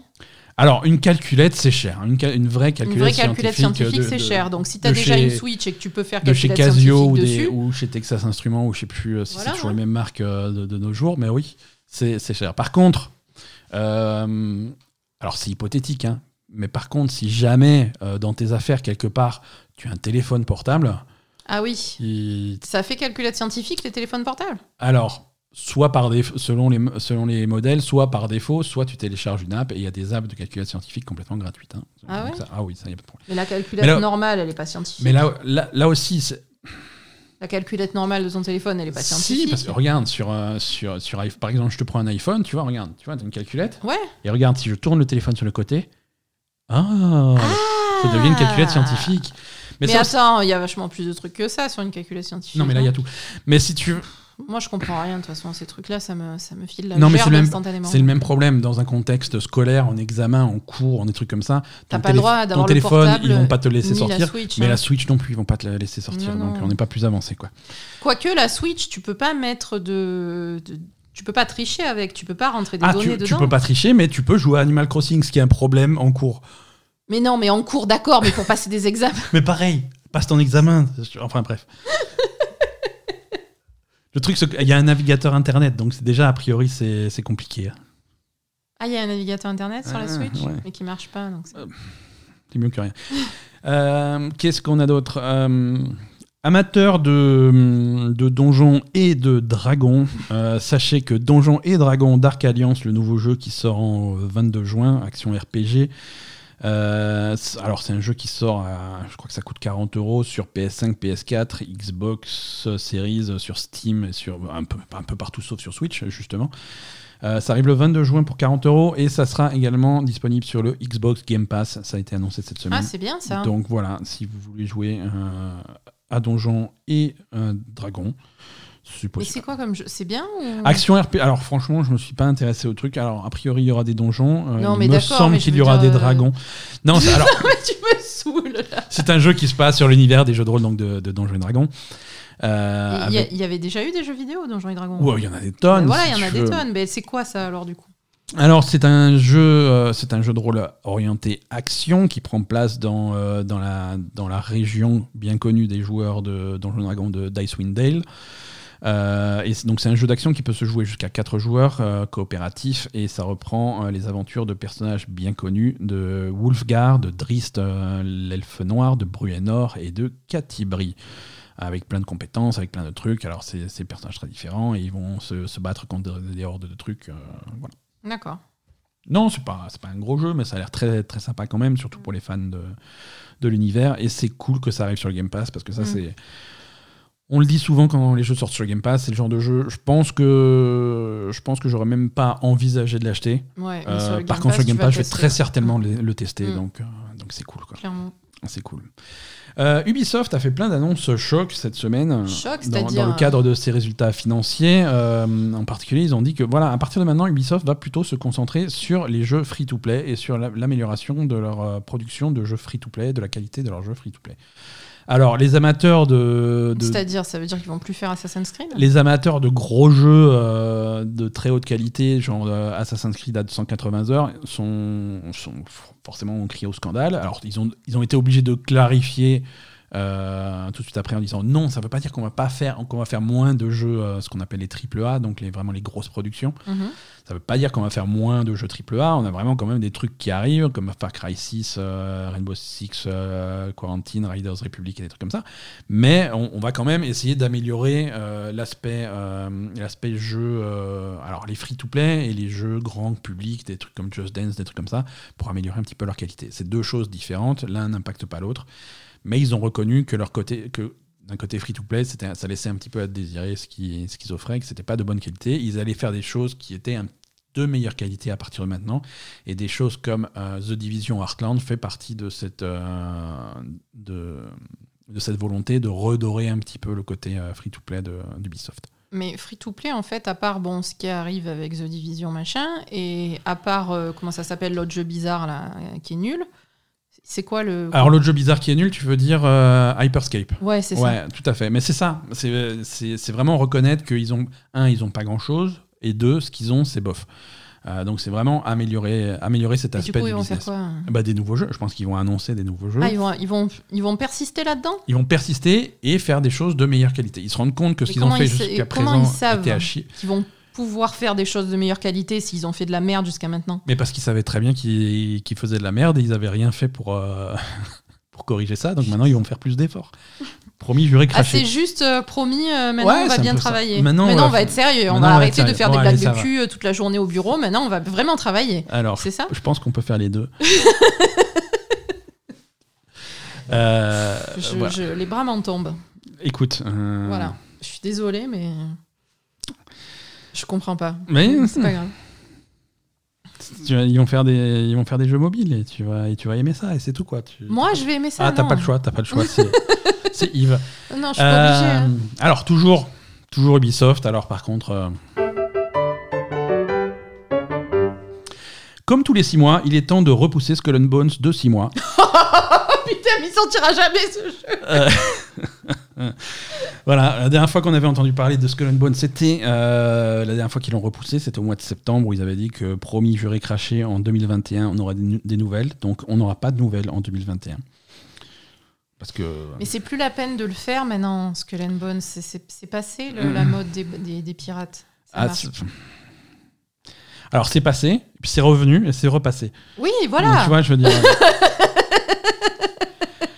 non, désormais, euh, selon, selon les, encore une fois les, les- les résultats financiers euh, et les prévisions de, de- de- de calendrier de sortie euh, transmis aux investisseurs, Skull and Bones est désormais prévu pour l'année fiscale euh, 2022-2023. Donc à partir de mars 2022, c'est ça? À partir de mars, de, voilà, exactement. Pas, pas, avant le, pas avant le 31 mars 2022. D'accord. Au plus tôt. Je... Je sais pas ce qu'ils foutent. Là Moi- aussi, c'est pareil. C'est bon, euh, on a bossé aujourd'hui, non Ah Mais- bah, on fera mieux demain. Mais je ça pense que. Je comprends pas. Bon, promis, maintenant, on va se mettre à travailler sur Skull and Bones. Non, mais je pense que voilà, c'est une question de gestion d'équipe, de trucs comme ça, de priorité. Euh, Il y a des gens qui travaillent sur Skull and Bones, mais c'est aussi des gens à qui on dit bon, bah, Skull and Bones, on n'est pas super pressé. Si vous voulez bien filer un coup de main à Assassin's Creed pour qu'on puisse Oui. corriger les bugs ou des trucs comme ça. Tu vois, à mon avis, c'est des, c'est des ressources qui sont redirigées constamment et c'est un projet qui n'avance pas. Euh, à cause de ça, tu vois, parce que le jeu n'est pas une priorité. Il y a personne, il y a aujourd'hui, euh, Il y a personne qui l'attend plus, Skull and Bones. hein. Aujourd'hui, il n'y a plus personne qui est excité pour Skull Bones. euh, même si tu, quand tu revois la vidéo de gameplay qu'ils avaient sortie, euh, s'ils arrivent à faire un jeu qui ressemble à ça, moi, ça me ferait plaisir. Mais grave. Mais bon, c'est tellement. Ça, avait- ça avait la classe, hein, ce qu'ils Ouais. avaient montré en 2018, ça commence à dater. C'est bon. pas pire que ça. pff, alors, Ça, date- Ça paraît ça date pire. pas de 2015, ce truc? Non, alors le jeu a été annoncé en 2017 avec les premières images montrées en 2018 et depuis plus rien. Ouais. Depuis plus rien, parce que depuis, euh, depuis ils ont sorti. euh, non, je, alors je fais pas. Je vais pas inventer des trucs, je sais pas si c'est un rapport, mais j'ai l'impression que la sortie de, de Sea of Thieves les a, les a un petit peu euh, C'est quand même ralentis. Pas Alors, la même chose. Visuellement, c'est pas la même chose, mais d'un point de vue activité, comme je sais pas, ce qui- je sais pas ce que tu fais dans Skull and Bones et je sais pas ce qu'ils Ah oui, peut-être qu'ils avaient, ils avaient fait, quand ce- ce que Sea of Thieves est sorti, ils ont vu que c'était à peu près la même chose que ce qu'ils avaient prévu. Un, c'était la même chose, et deux, euh, Sea of Thieves, euh, à, à sa sortie, avait pas été euh, accueilli avec euh, très chaleureusement, hein, parce qu'il y avait pas grand chose à faire. Maintenant, Le- ça a bien évolué. Ça a bien coup, évolué, donc, hein, euh, ça a bien évolué. Je- Là, littéralement, c'est l'inverse. Quand tu lances Sea of Thieves, euh, tu, tu es un petit peu submergé par les choses à faire. Ouais, faut exagérer quand même. Non, mais je veux dire, tu peux faire. Il y a plein de. Oui, tu peux faire ce que. Non, mais c'est très, c'est très complet. Et donc, du coup, euh, effectivement, ramener un autre jeu de pirate maintenant euh, qui va être en concurrence directe Ouais. avec Sea of Thieves, euh, bof. Complètement, complètement. Écoute, euh, pour l'actu, ça suffit pour aujourd'hui. Euh, non, ça m'a, non, ça m'a saoulé. quoi. Ah, ça m'a saoulé, ça suffit. Il y a d'autres news super importantes. Là, il y a une nouvelle console qui est annoncée, mais j'en parlerai pas. C'est pas, pas vrai. Euh, Ils n'arrivent pas à faire celle-là, hein, pas en faire d'autres. non, bah oui, c'est- sûr. Euh, c'est l'heure de, de, de l'agenda des sorties. Et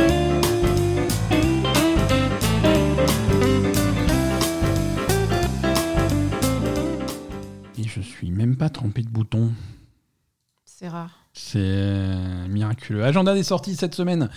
Euh, c'est pas foufou, euh, mais on a la version PC de Days Gone qui arrive le 19 mai. Mhm. Euh, ouais, bah écoute, moi j'aime bien Days Gone. Non, non, c'est Hein, bien, mais euh, bon, on y a, on y a déjà bon, joué, quoi. hein, voilà, c'est pas, a, pas une euh, nouveauté on- pour nous, C'est malheureusement. pas, c'est pas une nouveauté. Si j'ai envie de rejouer à Days Gone, il y a un super patch PS5 euh, qui est sorti qui permet de monter le jeu à 60 images par seconde. Donc c'est D'accord. il y a de quoi faire, mais bon, pour ceux qui n'ont pas de PlayStation parce que ça n'existe pas en magasin, vous pouvez toujours jouer à Days Gone sur PC le 19 mai. Euh, sorti également pour Electronic Arts de Knockout City, euh, leur jeu, euh, leur jeu de Ballon prisonnier de ballon prisonnier qui ressemble un petit peu visuellement, un petit, ça me rappelle un peu Splatoon ce jeu en fait. Ouais. Ce jeu de ballon prisonnier qui n'est absolument pas free to play. Ah, toujours pas? Ah toujours pas, hein, on dirait qu'il est. Alors On dirait qu'il est free to play, quoi, franchement. Alors, figure-toi qu'il sera free-to-play pendant les premiers jours, hein, pour, laisser, pour que tout le monde puisse le tester. Et ensuite, il deviendra payant. Il sera également sur, euh, sur le Game Pass. euh, puisqu'en fait, il sera dès le premier jour sur EA Play. D'accord. Euh, mais voilà, si vous voulez la version PC, PS4 ou Switch, euh, faut. C'est payant. Combien payant, ça coûte C'est payant. 30 Euh, euros hmm, je, je crois quelque chose comme ça, on va vérifier. Mais, euh, mais voilà, c'est free to play euh, au début, et puis ça sortira. Euh, non, j'ai pas le prix, je suis désolé. Bah tant pis. Knockout City sur Steam. Attends, voilà. Regarde, je suis sur la page Steam, sortie prévue le 21 mai. Ajouté à Il n'y a pas de prix sur Steam comme ça. Tu peux même pas l'acheter. Bah, c'est free to play au début. Donc, ouais, euh, donc voilà, ça doit. Ça doit, ça doit peu- les perturber. Bon, bref, donc vous, 21 mai. vous verrez si ça vous plaît. et- Le 21 mai, c'est vendredi. Euh, Vendredi également sur Switch, Mythopia. Euh, Oh, putain, le truc des mi. Ouais, le truc des mi bizarres là, c'est qu'ils ils ont repris c'est un jeu qui était sorti sur un sur 3DS à l'époque.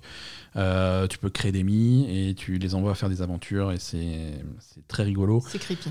C'est un peu creepy. Euh, Il y a un éditeur de mi euh, vachement avancé, plus avancé que celui de base de la console, donc ça permet de faire des personnages un petit peu plus variés, un petit peu plus intéressants. Euh, Il y, a des- y a pas mal de forums qui sont organisés sur Internet pour s'échanger les mi et tout. Il y a des trucs, il y a des, des- des trucs plutôt cool. Pardon, j'ai frappé mon micro.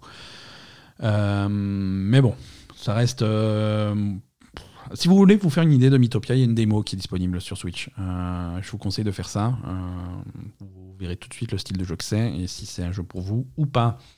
Est-ce Euh, que euh, les mi, ils- peuvent faire des trucs de psychopathes Parce que moi, il y a que ça que je vois en fait. Pourquoi? Parce qu'ils ont des, Des- têtes de psychopathes Ils ont des têtes de psychopathes, ils sont super bizarres. Qu'est-ce qu'ils font? Ils font des trucs de psychopathes. Non, Mytho- alors Mythopia, non, c'est plutôt des aventures, euh, des aventures dans un style médiéval. Ils vont. euh, Ils sont euh, médiévales, les mi? Ouais, ils vont dans Mythopia, oui, ils vont pour fendre des dragons et, et des choses comme ça. Non, ah, mais moi, je croyais qu'ils allaient euh, Il y a des stalker magiciens la, la voisine ou tu vois? Ah oui, non, toi tu veux euh, Mythopia, Mythopia 2 où tu ton mi ça peut être un violeur ou des trucs comme ça. Puis il y a de rapistes. Voilà. c'est ça. non, euh, écoute, c'est très mignon, mais euh, testez la démo si vous voulez vous faire une idée. En parlant de démo, euh, Scarlet Nexus. Hum. Euh, Oui, ça, c'était pas, c'était pas clair. Alors, ah, Scarlet Nexus, c'est pas clair. Le style de jeu que c'est, Mm. c'est Bandai Namco qui sort ça. Le jeu, il sort euh, le, le mois prochain. Il y a encore un petit peu de temps. Mais il y a une démo qui arrive. Alors, la démo, elle arrive d'abord euh, sur Xbox, euh, sur Series X et sur Xbox One euh, ce vendredi 21 mai. Euh, les possesseurs de PlayStation euh, devront attendre une semaine de plus. Ça arrivera le 28 mai. Euh, et les possesseurs de PC devront attendre beaucoup plus puisque c'est pas du tout prévu. Mais le jeu sort pas sur PC Le jeu sort plus. Voilà, il faudra acheter le jeu par Il contre. faudra- hein. Pas- vous il y avez aura pas, le droit de à la démo, quoi. voilà, de toute façon, vous êtes sur PC, on sait tous que vous allez le pirater. Euh, donc 21 mai sur la démo Xbox et 28 mai la démo PS5. Donc euh, ça aussi, euh, ça a l'air visuellement, ça a l'air, ça a l'air cool. Manette en main, ça a l'air un petit peu confus. Donc je pense que la démo, ça va être une bonne, une bonne occasion de se faire une idée. Ouais, je sais pas. C'est Voilà. bizarre. Voilà pour, un- bah voilà pour le, le côté jeu vidéo de cet épisode de podcast. hein. voilà pour les sorties et pour l'actu. Euh, Asa, je crois que tu veux nous parler de deux trois trucs à regarder sur, euh, sur les services de streaming divers et variés.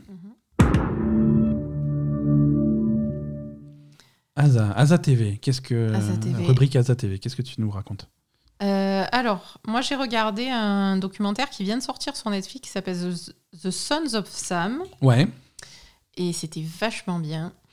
Euh, donc en fait c'est bon alors c'est du serial killer hein, comme d'habitude c'est David Berkowitz toi, toi, The toi, Son of il- Sam la- moi de gens base commencent à savoir les trois quarts des trucs que tu regardes, c'est le euh, c'est des trucs true crime et Oui, voilà, j'adore ça. Donc, euh, ouais. donc j'adore ça. Et là, en fait, c'est c'est un documentaire assez exceptionnel parce que euh, je connaissais pas du tout le fond de, de l'histoire de l'enquête, etc. Mhm. Euh, en fait, donc, je, à mon avis, je pense qu'il y a quand même pas mal de gens qui connaissent donc The Son of Sam, David Berkowitz, euh, qui a tué. euh, Enfin, il, il- il allait en fait tuer des, des couples ou des jeunes femmes dans leur voiture avec un, un, un flingue. Ouais. Donc voilà, il a tué pas mal de personnes et ça se passait à New York euh, dans les années, euh, je sais plus. Je sais plus. 70 70 peut-être? Mhm. oui, oui, 70, ouais. Bref, donc.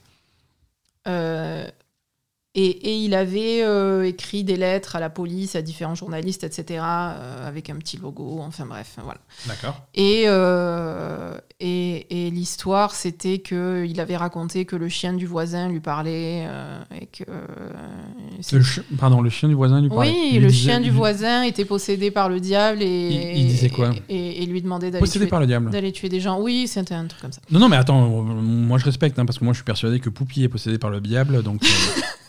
Je pense que c'est tout à fait possible. Ça arrive. Donc, euh, bon, bref.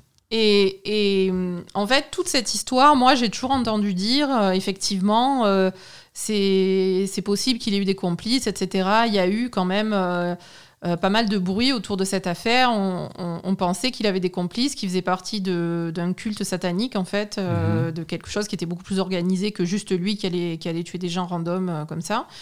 Et surtout qu'il n'avait pas spécialement le profil, euh, enfin un peu, mais bon, c'était pas non plus euh, le, profil type du, du serial killer, euh, voilà. Et, voilà. Et donc là, ce documentaire va vraiment rentrer là-dedans à partir du travail de Maury Terry, qui est un, en fait, qui est un journaliste qui s'est intéressé vraiment à cette affaire et qui a, en fait, qui a consacré sa vie à cette affaire et qui n'a jamais pu être, enfin faire rouvrir l'enquête par la police. D'accord. Parce que la police a toujours refusé catégoriquement de réouvrir l'enquête et d'admettre qu'elle n'avait pas fait le travail nécessaire euh, au moment des faits. Tu veux dire, tu veux dire, excuse-moi, tu veux dire que déjà dès les années 70, la police était un problème? Ah oui. oui, oui, oui. Ben, comme d'habitude, hein, on va avoir donc le, gros problème de la police américaine avec euh, tout le, le, souci en fait des, du système américain de justice et de, et de police, euh, des gens qui sont élus, donc qui ont besoin de résultats visibles par la population pour être réélus. Donc du coup, ça veut dire que quand il y a une vague de meurtres comme ça qu'ils n'arrivent pas à résoudre, parce qu'ils ont mis vachement longtemps à, résoudre ça, et ils ont eu mhm. un cul pas possible d'arriver à, trouver David Berkowitz. Mhm. Euh, déjà, quand ils arrivent à résoudre ça, ils, ils chopent le mec et puis voilà, c'est bon, euh, c'est lui, voilà, on est sûr que c'est lui, on va pas chercher plus loin parce que euh, on a résolu l'affaire et les meurtres se sont arrêtés. Donc, euh, donc voilà, c'est bon, les, policiers sont les meilleurs, etc. Tout le monde a, eu des promotions euh, pour ceux qui ont, participé à, l'enquête, à son arrestation, etc. Donc du coup, il y a énormément de, carrières et de tout de, et, d'élections qui se sont faites par rapport à cette affaire. Et du coup, la police a vraiment essayé d'étouffer littéralement euh, des, des, preuves de, euh, d'une complicité, de, de, quelque chose beaucoup, de beaucoup plus organisé, beaucoup plus étendu que ce mec-là. Ouais, vraiment pour pas avoir à rouvrir le truc. Et... Voilà, et pour pas avoir à dire euh, on a fait de la merde, on est allé trop vite. Ouais, surtout pas reconnaître les conneries. Quoi. Non, voilà, c'est ça. Et alors, ce qui est bizarre, c'est que vraiment, en fait, donc ce journaliste, Maury Terry, il a vraiment littéralement consacré sa vie à ça. Il est devenu vraiment complètement obsédé par cette affaire, en fait. Et, et il apporte des preuves qui sont vraiment. Euh, enfin, je veux dire, il y a, eu. Enfin, bon, voilà, par exemple, il y a, un moment, il y a eu un meurtre qui a eu lieu où on a, ça a été déterminé que David Berkowitz, il était à, deux rues d'à côté au moment où les coups de feu ont été tirés. Donc, ça peut pas être lui qui a tiré. Et après, il y a eu, euh, par, par, rapport aux lettres, etc., on savait très bien qu'il y avait quelqu'un d'autre euh, qui, qui, était nommé littéralement dans les lettres, en fait. Et, donc, lui, il a fait tout, toute cette enquête parce que euh, la police refusait de le faire. alors, je sais pas, l'enquête a été réouverte par le, le procureur de. Ouh, je vais dire une connerie? Brooklyn? Parce qu'en fait, les meurtres, il y avait des meurtres dans le Bronx, à Brooklyn et dans le Queens. Ouais. Euh, et il y a un des procureurs, il y a un procureur pour chaque quartier, et il y a un des procureurs, je crois que c'est celui de Brooklyn, mais je dis peut-être des conneries, qui a réouvert l'affaire. Mais en, fait, j'ai du mal à comprendre le système américain. Même si le procureur il dit on réouvre l'affaire, on réétudie l'affaire, la police ils disent non non, euh, on s'en fout nous. Et je, là, tu m'en demandes trop. Ouais, voilà. ça a l'air compliqué. Ça a l'air compliqué. Et donc, du coup, la police a jamais réouvert l'affaire. Et, et, lui, il s'est acharné sur ça toute sa vie. Euh, à écrire des articles, etc. Il a publié un livre. Il est devenu tellement obsédé que, bah, c'était trop finalement. Et, donc tout le documentaire est fait sur, euh, le, travail de ce mec. Euh, à partir de maintenant il est mort hein, à partir des archives qui ont, été récupérées de tout le travail de ce mec et il a fait un travail exceptionnel vraiment et tous les gens qui l'ont aidé, parce qu'il y a aussi des policiers qui ont fait des enquêtes en collaboration avec lui, qui ont jamais pu faire valoir leur travail non plus parce qu'on les a toujours, euh, on leur a toujours fait fermer leur, leur gueule au bout d'un moment. Ouais. Donc voilà, il y a plein de gens qui sont impliqués là-dedans et qui savent très bien qu'il y a, que David Berkowitz avait des complices. euh, littéralement dans toute l'Amérique, hein, il y avait, il y a vraiment un Mhm. réseau de ce, de ce culte satanique, euh, bref, euh, potentiellement des, des relations avec Charles Manson, etc. Donc vraiment quelque chose de très étendu euh, dans tous les États-Unis et, et- et donc potentiellement des, ben, d'autres meurtres, etc. Et il y avait beaucoup de sacrifices animaux, etc. Enfin bon, bref, c'était, un- peu la loose. Et, et ça, ça a toujours été laissé de côté complètement, alors que le mec apportait littéralement des preuves euh, flagrantes que- qu'il y avait ça. Ouais, ok.